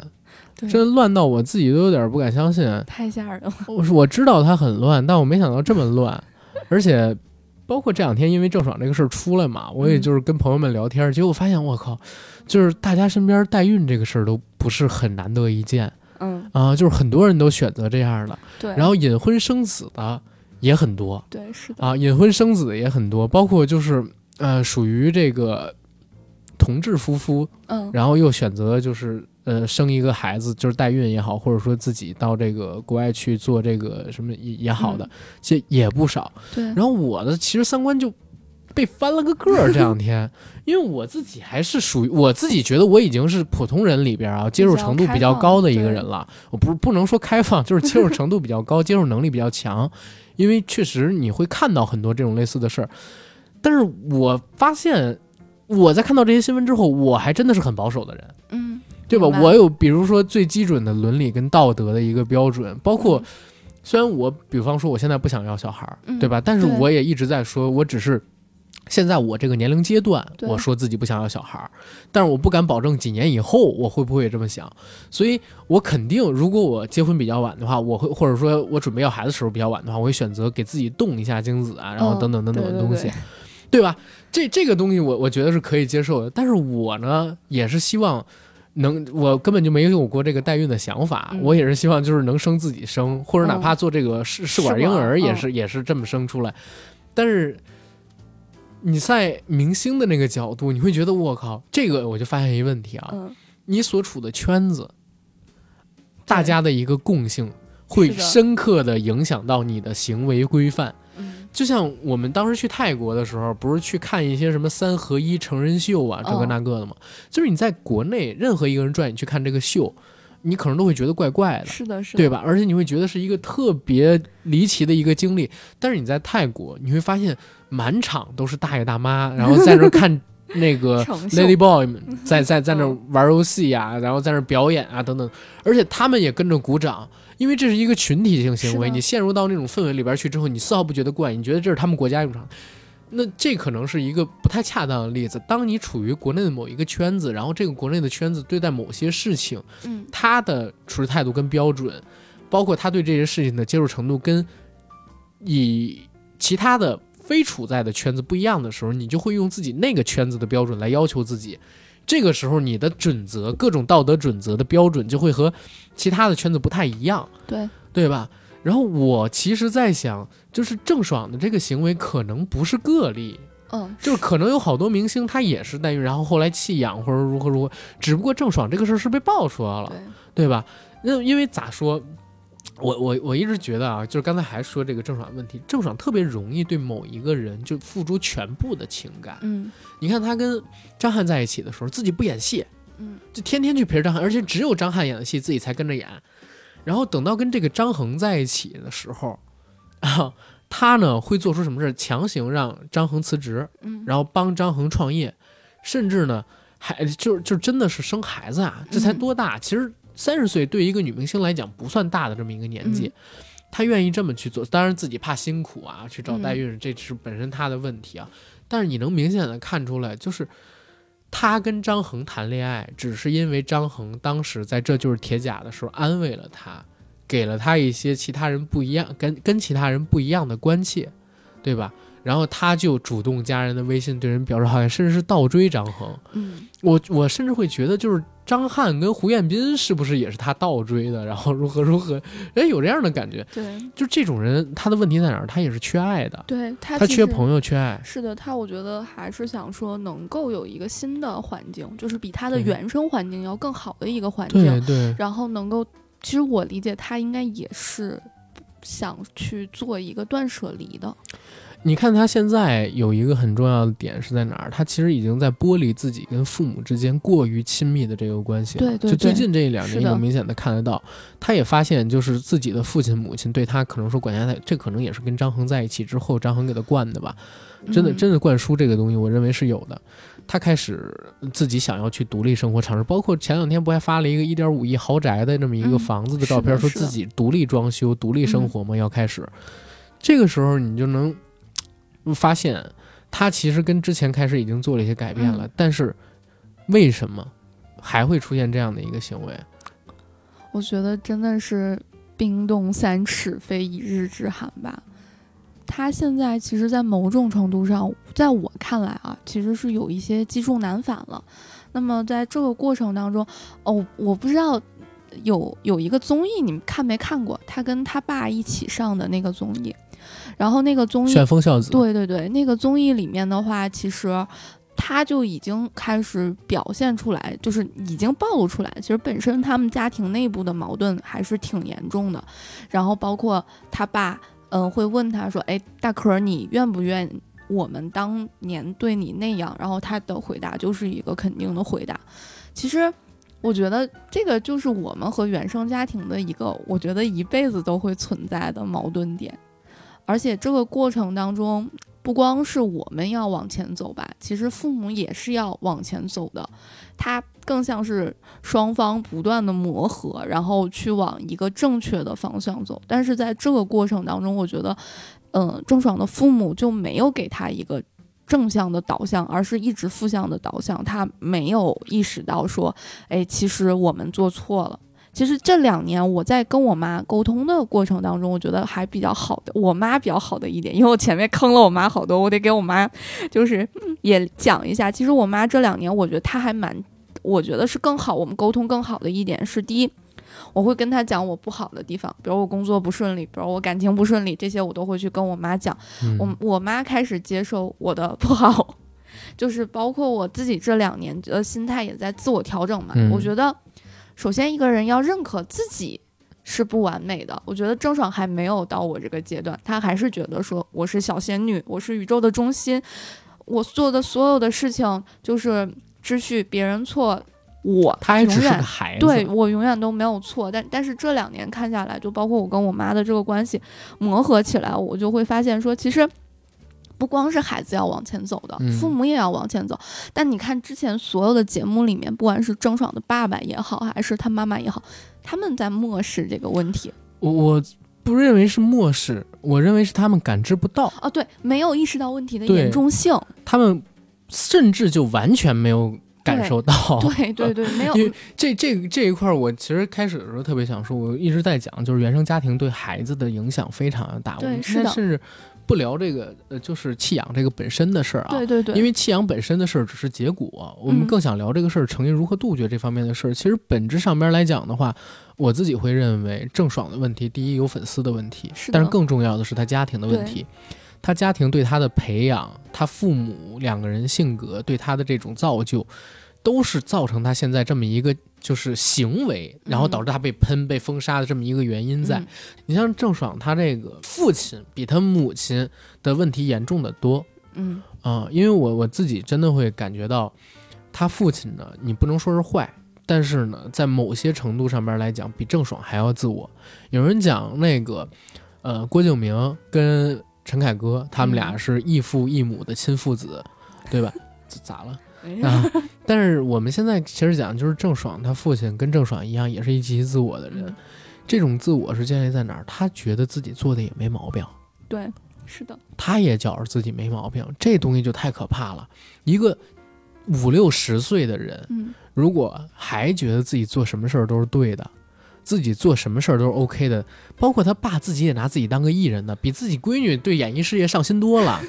他爸天天还得做数据呢，还得在这个微博上边赢自己的人设，还想去参加综艺呢。我看前两天就在一月初的时候，他爸还发了一条微博，说怀念旋风孝子剧组，想再进综艺剧组，跟大家分享一下他们的生活。他爸还想上综艺呢，就是自己有这种梦，然后不但强加给孩子，还想借着孩子把这几把把自己那个未完成的梦想给做下去，完成的吗，对吧？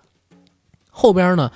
觉得哎呦，孩子是因为有自己，自己教育的这么好，哎，才能成，自己就更自己就更高看不，自己就更高看自己一把。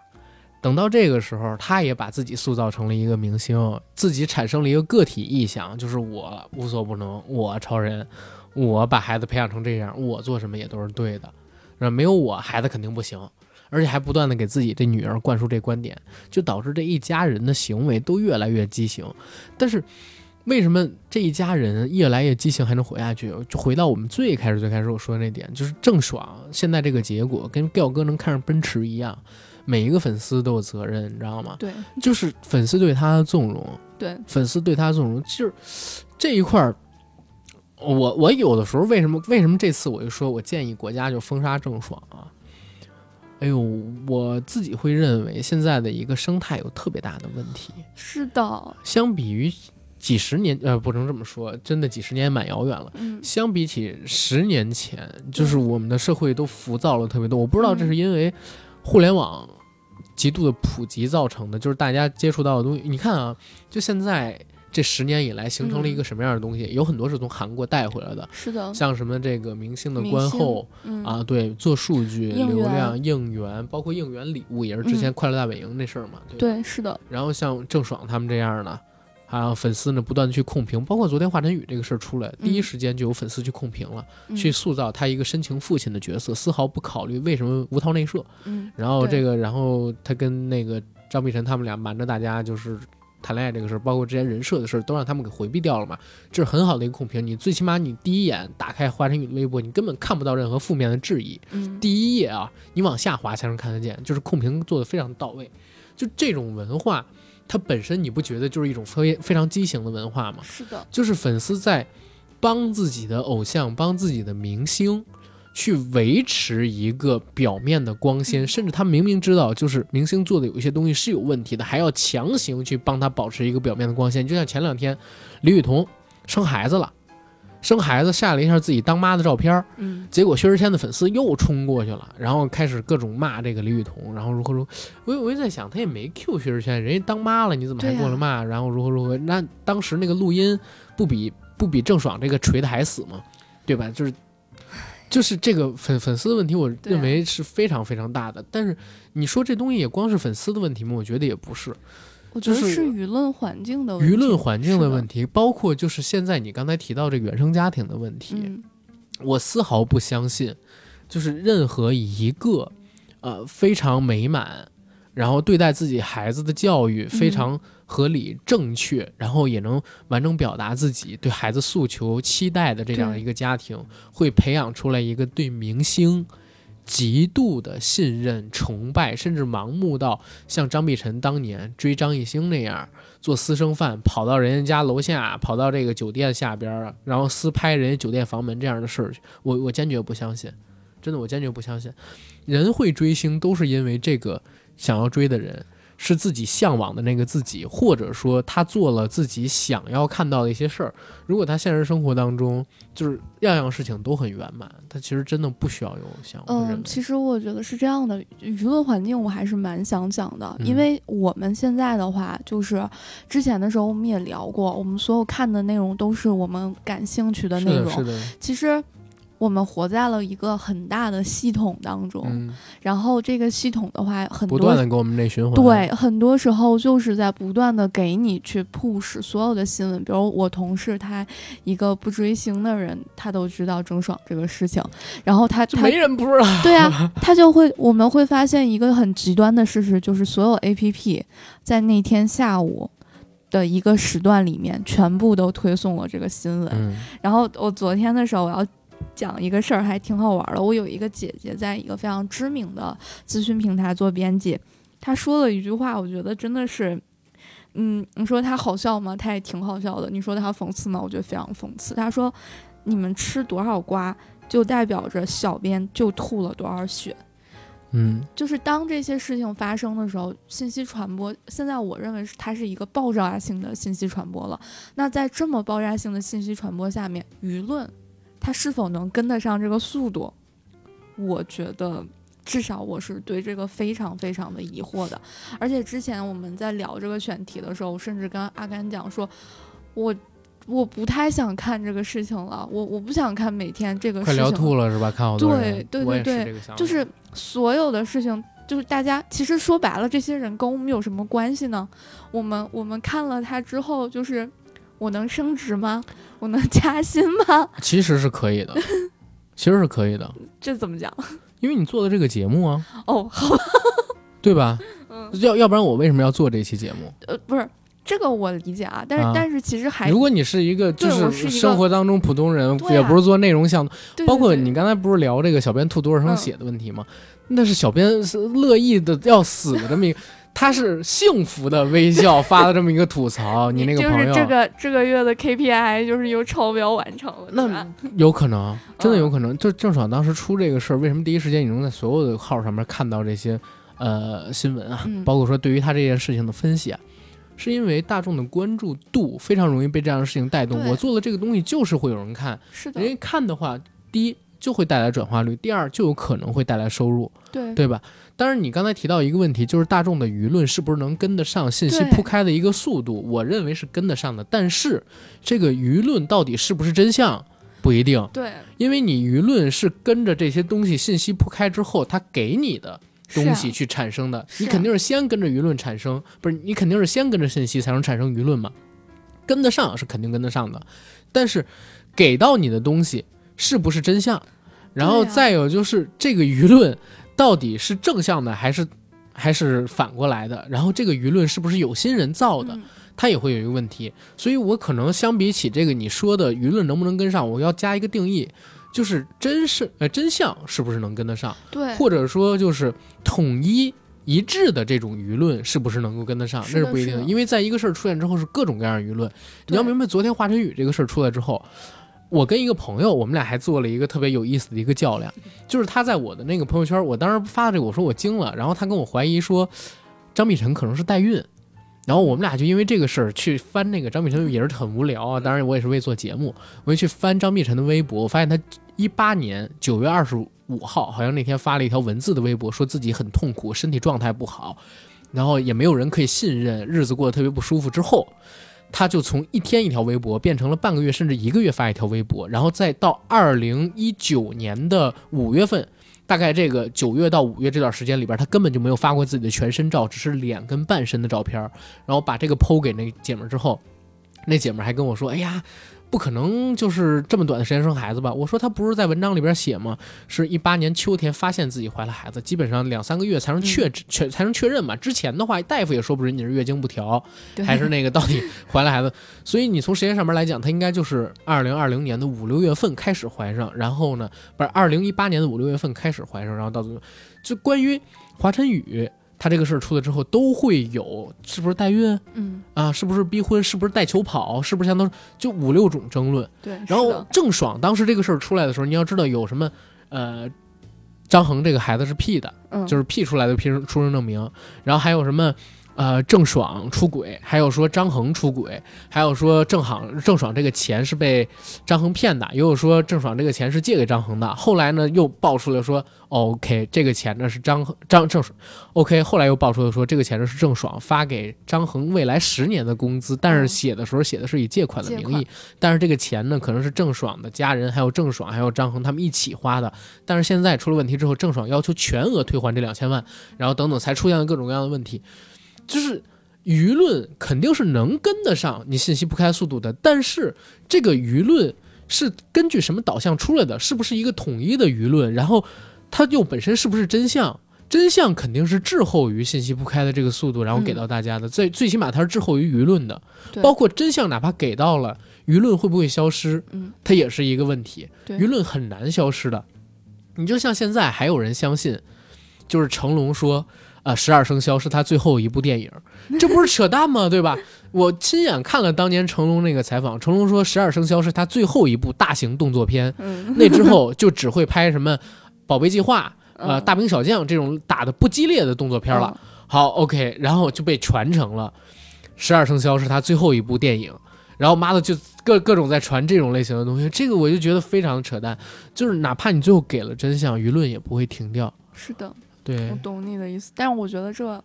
在某种程度上还是蛮可悲的。就是可悲啊，就是我们就生活在这么一个我时代我。们生活在了一个，其其实我说的极端一点，就是我们在被所谓的这些平台或所谓的这些嗯系统嗯绑架了。对，我们已经，我觉得有一个能力真的是在退化，就是我们的甄别能力和信息的查询能力、筛筛选能力咱。们在上一期聊那节目的时候，当然不就说嘛，说我挺怀念那个时候互联网单纯时期。是的，是的，就是那个时候也没有什么大数据，真的是什么有热度，然后你就能看见什么。嗯我可以在这个百度上面看见凤姐，对我也可以在百度上面看见杨振宁，对吧？嗯就是我什么东西我都可以看见。但是这个信息是我主观选择的，可能我我为了看凤姐的一条消息，我可能就是，呃，要半天儿的时间，可能才会看到我想看的一些内容，我我会但现在花费。会集中推送给你。对，我会花费大量的时间，但是其实现在的话，就是内容已经好了，已经 ready 了，然后你只需要被动的接受就你行了。只要揉一下就行了。对，啊，我只要看一下就行了呀。但是我觉得生活就会变得很无趣，嗯，因为你你在内容上面你没有你去吸收，就是从一个检索、吸收到消化，这个时间被无限的缩短了。可能嗯最终我我就看一条热搜就行了嘛，对吧？就尤其我觉得现在很多人，比如我我现在的那个信息状态就是，我所有的信息都是看热搜的，我可能连嗯点都不点，我就嗯知道啊，今天的热搜是什么。好的，我就已经和大家全部都会有共同的语言了。对，嗯，当然我我可能又会有一个想要说的点啊，就是我们现在的舆论环境是舆论环境，但是自己怎么跳出这个舆论环境是非常难的。是的，是的。所以你现在讨论这个问题的话，可能我们得单独拿出一期的嗯时间去聊，而不是单纯的在这期节目里边去聊。嗯然后这期节目呢，我其实还是想回到郑爽身上上面来，嗯就是郑爽。为什么我会做这些节目？然后为什么我们这期节目其实没聊太多有关于弃养的事儿？因为我们知道这个东西是错的，这是已经板上钉钉的事儿了。是的，是的，然后包括代孕这个事儿，以后我们也可以做单独的节目。但是我这期节目其实想说的是啥？就是郑爽做错了吗？她做错了，但是我并不认为这个错完全就是郑爽一个人的责任。我会认为社会她的粉丝也有责任，同时她的父母也有责任。对，就是这些人的问题，通过郑爽这么一个集合体放大了。放大了。对然后他们是前因，郑爽是果。对，是的，对吧？所以我们今天可能要告诉大家的，并不是郑爽这个果怎么样了，而是前因是怎么样的，对然后你该怎么样避免是的，是的，你成为这种事情的前因，然后嗯造出一个像郑爽这样的果，对，对吧？那你比如说，像是。已经为人父母的人，嗯其实我是真的，我从从小特别反感一件事情，就是父母拿自己的期望对，然后强加给孩子，就像你刚才提到的，孩子是父母的附属品。OK，这是一个非常不可取的事情。每一个孩子都是自己独立的人格，尊重他想要什么，其实是对他最好的一种培养。同时呢，我也不建议就是父母对于孩子他的一个培养是畸形的。什么是嗯畸形的？就是你对他过度的苛责对，以及过度的溺爱都是畸形的。是的，我会认为，有的时候我其实也在节目上说，我说中国式教育有的时候是管用的，但有的时候我又认为鼓励是管用的，这个其实并不冲突的。是的，是的，就是一个人的性格本身就是两面的，他成长过程当中接受到的爱，跟他要明白的规矩。本身就要以两种形式去告诉他，他才能够记忆深刻。甚至为了让他产生肌肉记忆，有的时候你还要行使一些可能说相对野蛮的手段。但是这有一个前提，是第一建立在你本身爱这个孩子的基础上；第二呢，是你本身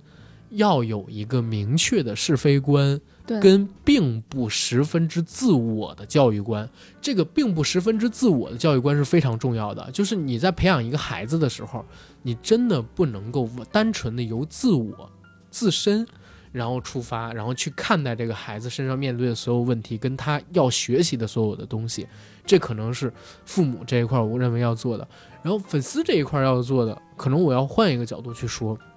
就是我们节目一直在强调什么？就是过去很多年、很多期我都提到一个东西，就是独立思考。之前教你独立思考是说你要看明白这个世界，对吧？但是我们先细化一点，要求你看明白这个世界很难。我们先看清楚某一个点、某一件事儿、某一个人，或者说在看你自己认为看清楚之前，多做一些调查，好不好呢？之前我们聊杀马特那期，我跟跟透的时候，我说当时的导演叫呃黎凡。提到过一个观点：当你看这个世界没有盲点的时候，你才有资格去评价这个世界到底是不是公平，会不会出现一些什么问题。那每个人都是有盲点的，而我相信很多明星他的粉丝或者说他的受众群体年龄上是相对较小的，嗯，看世界的三观都还没有完全的建立。那其实我是非常不建议很多人去盲目的信仰一个人为圣人。像我喜欢成龙，我从小就说我喜欢成龙，但是我从来不觉得成龙是一个圣人。对，我喜欢的他电影里的那个形象，包括他生活当中的努力的那一部分。但是我知道他私生活很混乱，嗯对吧？我知道他可能年少的时候，包括他到现在为止也经历过，也做过一些黑暗的事儿。但是 OK，我会把它抛出去看。如果有人哪天说成龙干了什么什么呃违背天良的事儿，我也会批评成龙，但这不妨碍我对他电影作品跟他电影里边传递出来那种形象跟精神的喜爱。就是这是我自己会认为一种追星的好的方式。这是一种好的方式，所以大家才会听我说成龙大哥现在的外号被我称作是小吴京，但这不妨碍就是我是他的粉丝，一辈子的粉丝什么的。对对对，但是很多人现在做不到这一点，就是在于他盲目的去把这个偶像自己心目当中的那个偶像跟榜样给塑造成了一个类似神人的形象，嗯。认为他没有性欲，认为他不打飞机，认为他不上厕所，就是没有性需求，然后甚至会认为他是这个呃同性恋，对吧？嗯？不不认为他有异性的性需求。我刚才就是华晨宇那个事儿，我看到朋友圈里边有人这么说嘛，这是 自己骗自己。我说完我自己都想笑，你知道吗？就是怎么可能呢？对，这怎么可能呢？就基础的性需求、基础的人性的那种欲望，他肯定会有，甚至每个人他都可能是自私的，嗯，对吧？每个人可能都是自私，这是我自己的一个理解。我认为人都是自私，但是好人评判的，呃就是评判一个人做的是好事跟坏事，或者这人是好人坏人的标准，就是在于他会不会为了自己的利益去伤害别人。对，然后，如果我我自己可以做到，当有一件事儿出现，然后这件事儿对我自己有好处，然后对别人呢没有坏处的时候，我会特别乐意接受。嗯然后当这件事儿呢对我有好处，然后但好处不大，但是对别人有一点伤害的时候，我不会去做这个事儿。嗯但是我也承认，当一个事儿出现，这事儿对我有极大的好处，但是呢，也可能会伤害到我身边一些人的时候，我会犹豫，甚至有可能我会去做这个事儿。嗯但是基本上我会认为好六坏四，自己的私心只能占到三四成的话，就已经是一个传统意义上的好人了，对，我理解。对吧？其实我反倒想说，个人想我想聊的一点就是，我们每个人都有比较坏的一些情绪啊，嗯或者是说我们有的时候比较负面的时候，其实你还是要想办法走出来的。嗯，因为我始终相信一句话，就是跟自己和解，而且能救你的人只有你自己，能让你变好的人也也只有你自己。是就是有的时候，比如说有一些嗯、呃坎儿啊，或者是说你觉得很难受，或者是不管是来自于家庭，还是来自于环境，来自于嗯职场，因为真的是现在人压力也比较大的时候，我我反倒会觉得是你不是去看一个明星他怎么去判断这个事情的，你更多的还是要根据你的主观情况以及当时当下的这个情况去判定说，OK，那下一步我该怎么往前走？其实我觉得这个事情为什么引起了众怒的原因，是因为没有人站出来解决问题。嗯，就虽然这个对，虽然这个事情是张恒事先爆出来了，但是后面包括郑爽的回应以及这些中间一系列魔幻操作的行为，没有人站出来，没有一个角度，或者是没有一方站出来说，OK，这两个孩子怎么办？呃，有的有的。啊那个张恒不是已经管了吗？哦他是在管了这孩子的基础上爆出的这个事儿。哦，我不是我，我想那个，嗯，这个事情应该这么讲吧，就是说，在这个过程当中，就是更多的我们看到的是甩锅，而且也是刚才讲的，就是嗯信息扑过来的，就是在我我我嗯理解你说的意思，你说的意思是。哪怕是张恒，对都拿这两个孩子其实是当做工具更多一些。如果这两个孩子对于这个两千万，是的，包括对于他后续跟分郑爽的财产没有任何帮助的话，可能张恒也不想要，对，是吧？你会有这样一个，我也会有这样一个看法就是。你现在扑面而来的信息都是负面的对，都是负面的时候，其实。回到一个个人的角度，嗯就是嗯我觉得每个人都有喜欢别人的权利，但每个人在面对问题的时候，我觉得第一，大家还是要有担当一些。是的，很多问题不是说你甩锅这个问题就没了吗？所以我其实昨天知道这个消息之后，我挺心疼张碧晨的，而且我也挺佩服她。嗯就是不管因为什么样的原因，她怀上了这个孩子，然后他愿意独自隐姓埋，真的隐姓埋名啊！嗯你看他微博上边，我刚才不说，我详细的看了他一八年到一九年的微博，他真的是瞒着大家，偷偷的到美国去把这孩子给生下了。生完了之后，还要有一个很快的速度恢复体型，然后接着去。呃，参加工作等等等等的嗯东西，我我会认为，他如果不爱华晨宇，他他很难做出这样的行为，而且他非常有勇气，最起码这个事儿他是比较负责任的。对啊，他也是比较有担当的呀，就是出了事儿咱就解决问题嘛。但是我我也会对你刚才那个问题，就是提出一点我自己的看法。嗯我你刚才那个东西，就是说自己要自己走出来嘛。我会觉得前两年我跟你同样的看法，嗯就是自己遇到了问题，要自己想办法走出来。但是最近我会发现这个东西啊很难实现，就是内循环永远都是自己在系统内，嗯，就是你会成为一个美团外卖骑手，你知道吗？对，或者你其实我我成为拼多多可的那个想讲啊这个了，就，我刚才困在系统里嘛。对对，我刚才其实可想讲这个但是我不知道能不能讲，所以我刚才没讲没人去。提一嘴可以，但是别相信了，嗯咱们时间也不够。但是我我还是会在这两年深刻的感受到，单纯靠自己啊，嗯，要不然你会把这个战线的时间拉得非常的长，嗯，对，是的，要不然你会根本解决不了，要不然呢，就是哪怕你解决，它会有一些后续的小的遗憾。所以我其实最近两年，尤其去年，我经历了嗯很大的一个变故，然后等等等等的东西，我自己很难走出来的时候，嗯我选择另外一个方式。去走出来是什么？就是我打开心门，我嗯去年开始不断的参加各种各样的趴儿，然后组各种各样的局，对啊，然后去见各种各样的朋友，然后我会在这样的情形下，然后让自己走出来。对，但是这本身其实我是有一点点社恐的。嗯我我之前跟大家说，还有人跟我说我不是社恐，说你人来疯。我之前说的是真的。嗯当我到一个陌生的环境的时候，我其实会觉得很不自在，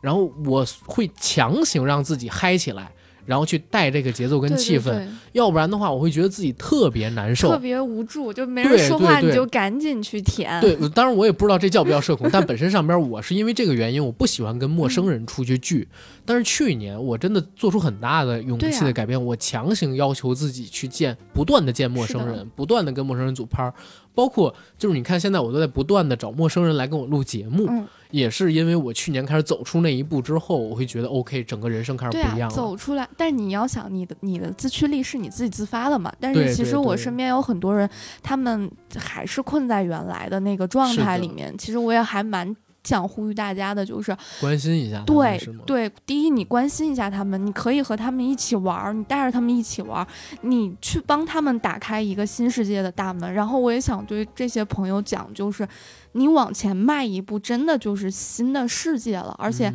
就是，嗯，你聊到朋友，其实之前我们在做这期备采的时候，我们还在聊的一个事情，就是我觉得我我现在就是我我我自己觉得我活得很很坦然，我活得也很豁达的一个原因，是因为 我我周围真的有一群很好的人，啊，就是他们在我需要有一双手的时候，他们给我伸了一双手，是的，我是的去拉了这个手，所以我还是虽然你人生不可能说就是一帆风顺或怎么着的，我觉得我觉得那根本就不可能。就是有人拉你的时候，你一定要去抓那个手，你往前走了，你就是可以出来的，就千万不要陷在那些坏的东西里面。没，就是第一，我特别理解那那个感觉特别难受，你也特别孤独，但是不代表说前面没有希望。嗯，嗯，反正也是这个样子。我其实特别想告诉大家，就是越到困难的时候，越希望自己身边有有人陪着，对别管是男朋友也好，老公也好，老婆也好，女朋友也好，还是朋友也好。对对对，但是我其实我我会发现啊，就是现在我身边遇到很多情况，我不希望陪在我身边的人是父母，因为跟他们还是要报喜不报忧，知道吗？然后嗯但是我觉得是这样的，啊你还是要报忧的。我明我明白，嗯我明白。我现在是说一下嘛，就是嗯我习惯跟家里边人，是报喜我觉得不报忧。中国的孩子都会这样。嗯，但是我会特别期待，就是嗯我身边的有朋友能帮我解决这个问题。嗯所以，朋友本身，包括你身边存在一些能让你去信任、能帮你走出来的人，本身是一个特别幸福的一件事儿。，是的，是的所以，真的，大家要不断的尝试的去交一些朋友，交一些知心朋友。孤狼永远走不长的，我觉得。对是的，对是的吧？。然后嗯郑爽，如果她进了娱乐圈，你看十七八岁，她说自己身边一直没有嗯知心朋友。如果她身边有几个对好的姐妹，当然你不能是什么呃李小璐啊、甘薇啊、马苏啊，什么就是泰迪姐妹团，肯定不能嗯是这样的，对吧？你必须得是几个真正知心的朋友对。如果你有这样的朋友，或者他有这样的朋友，我相信郑爽不会变成今天这。个样子。但凡有人当年给他伸了手的话，就是或者更多的人给他伸了手去拉他现在也不会说他妈的烦死了。对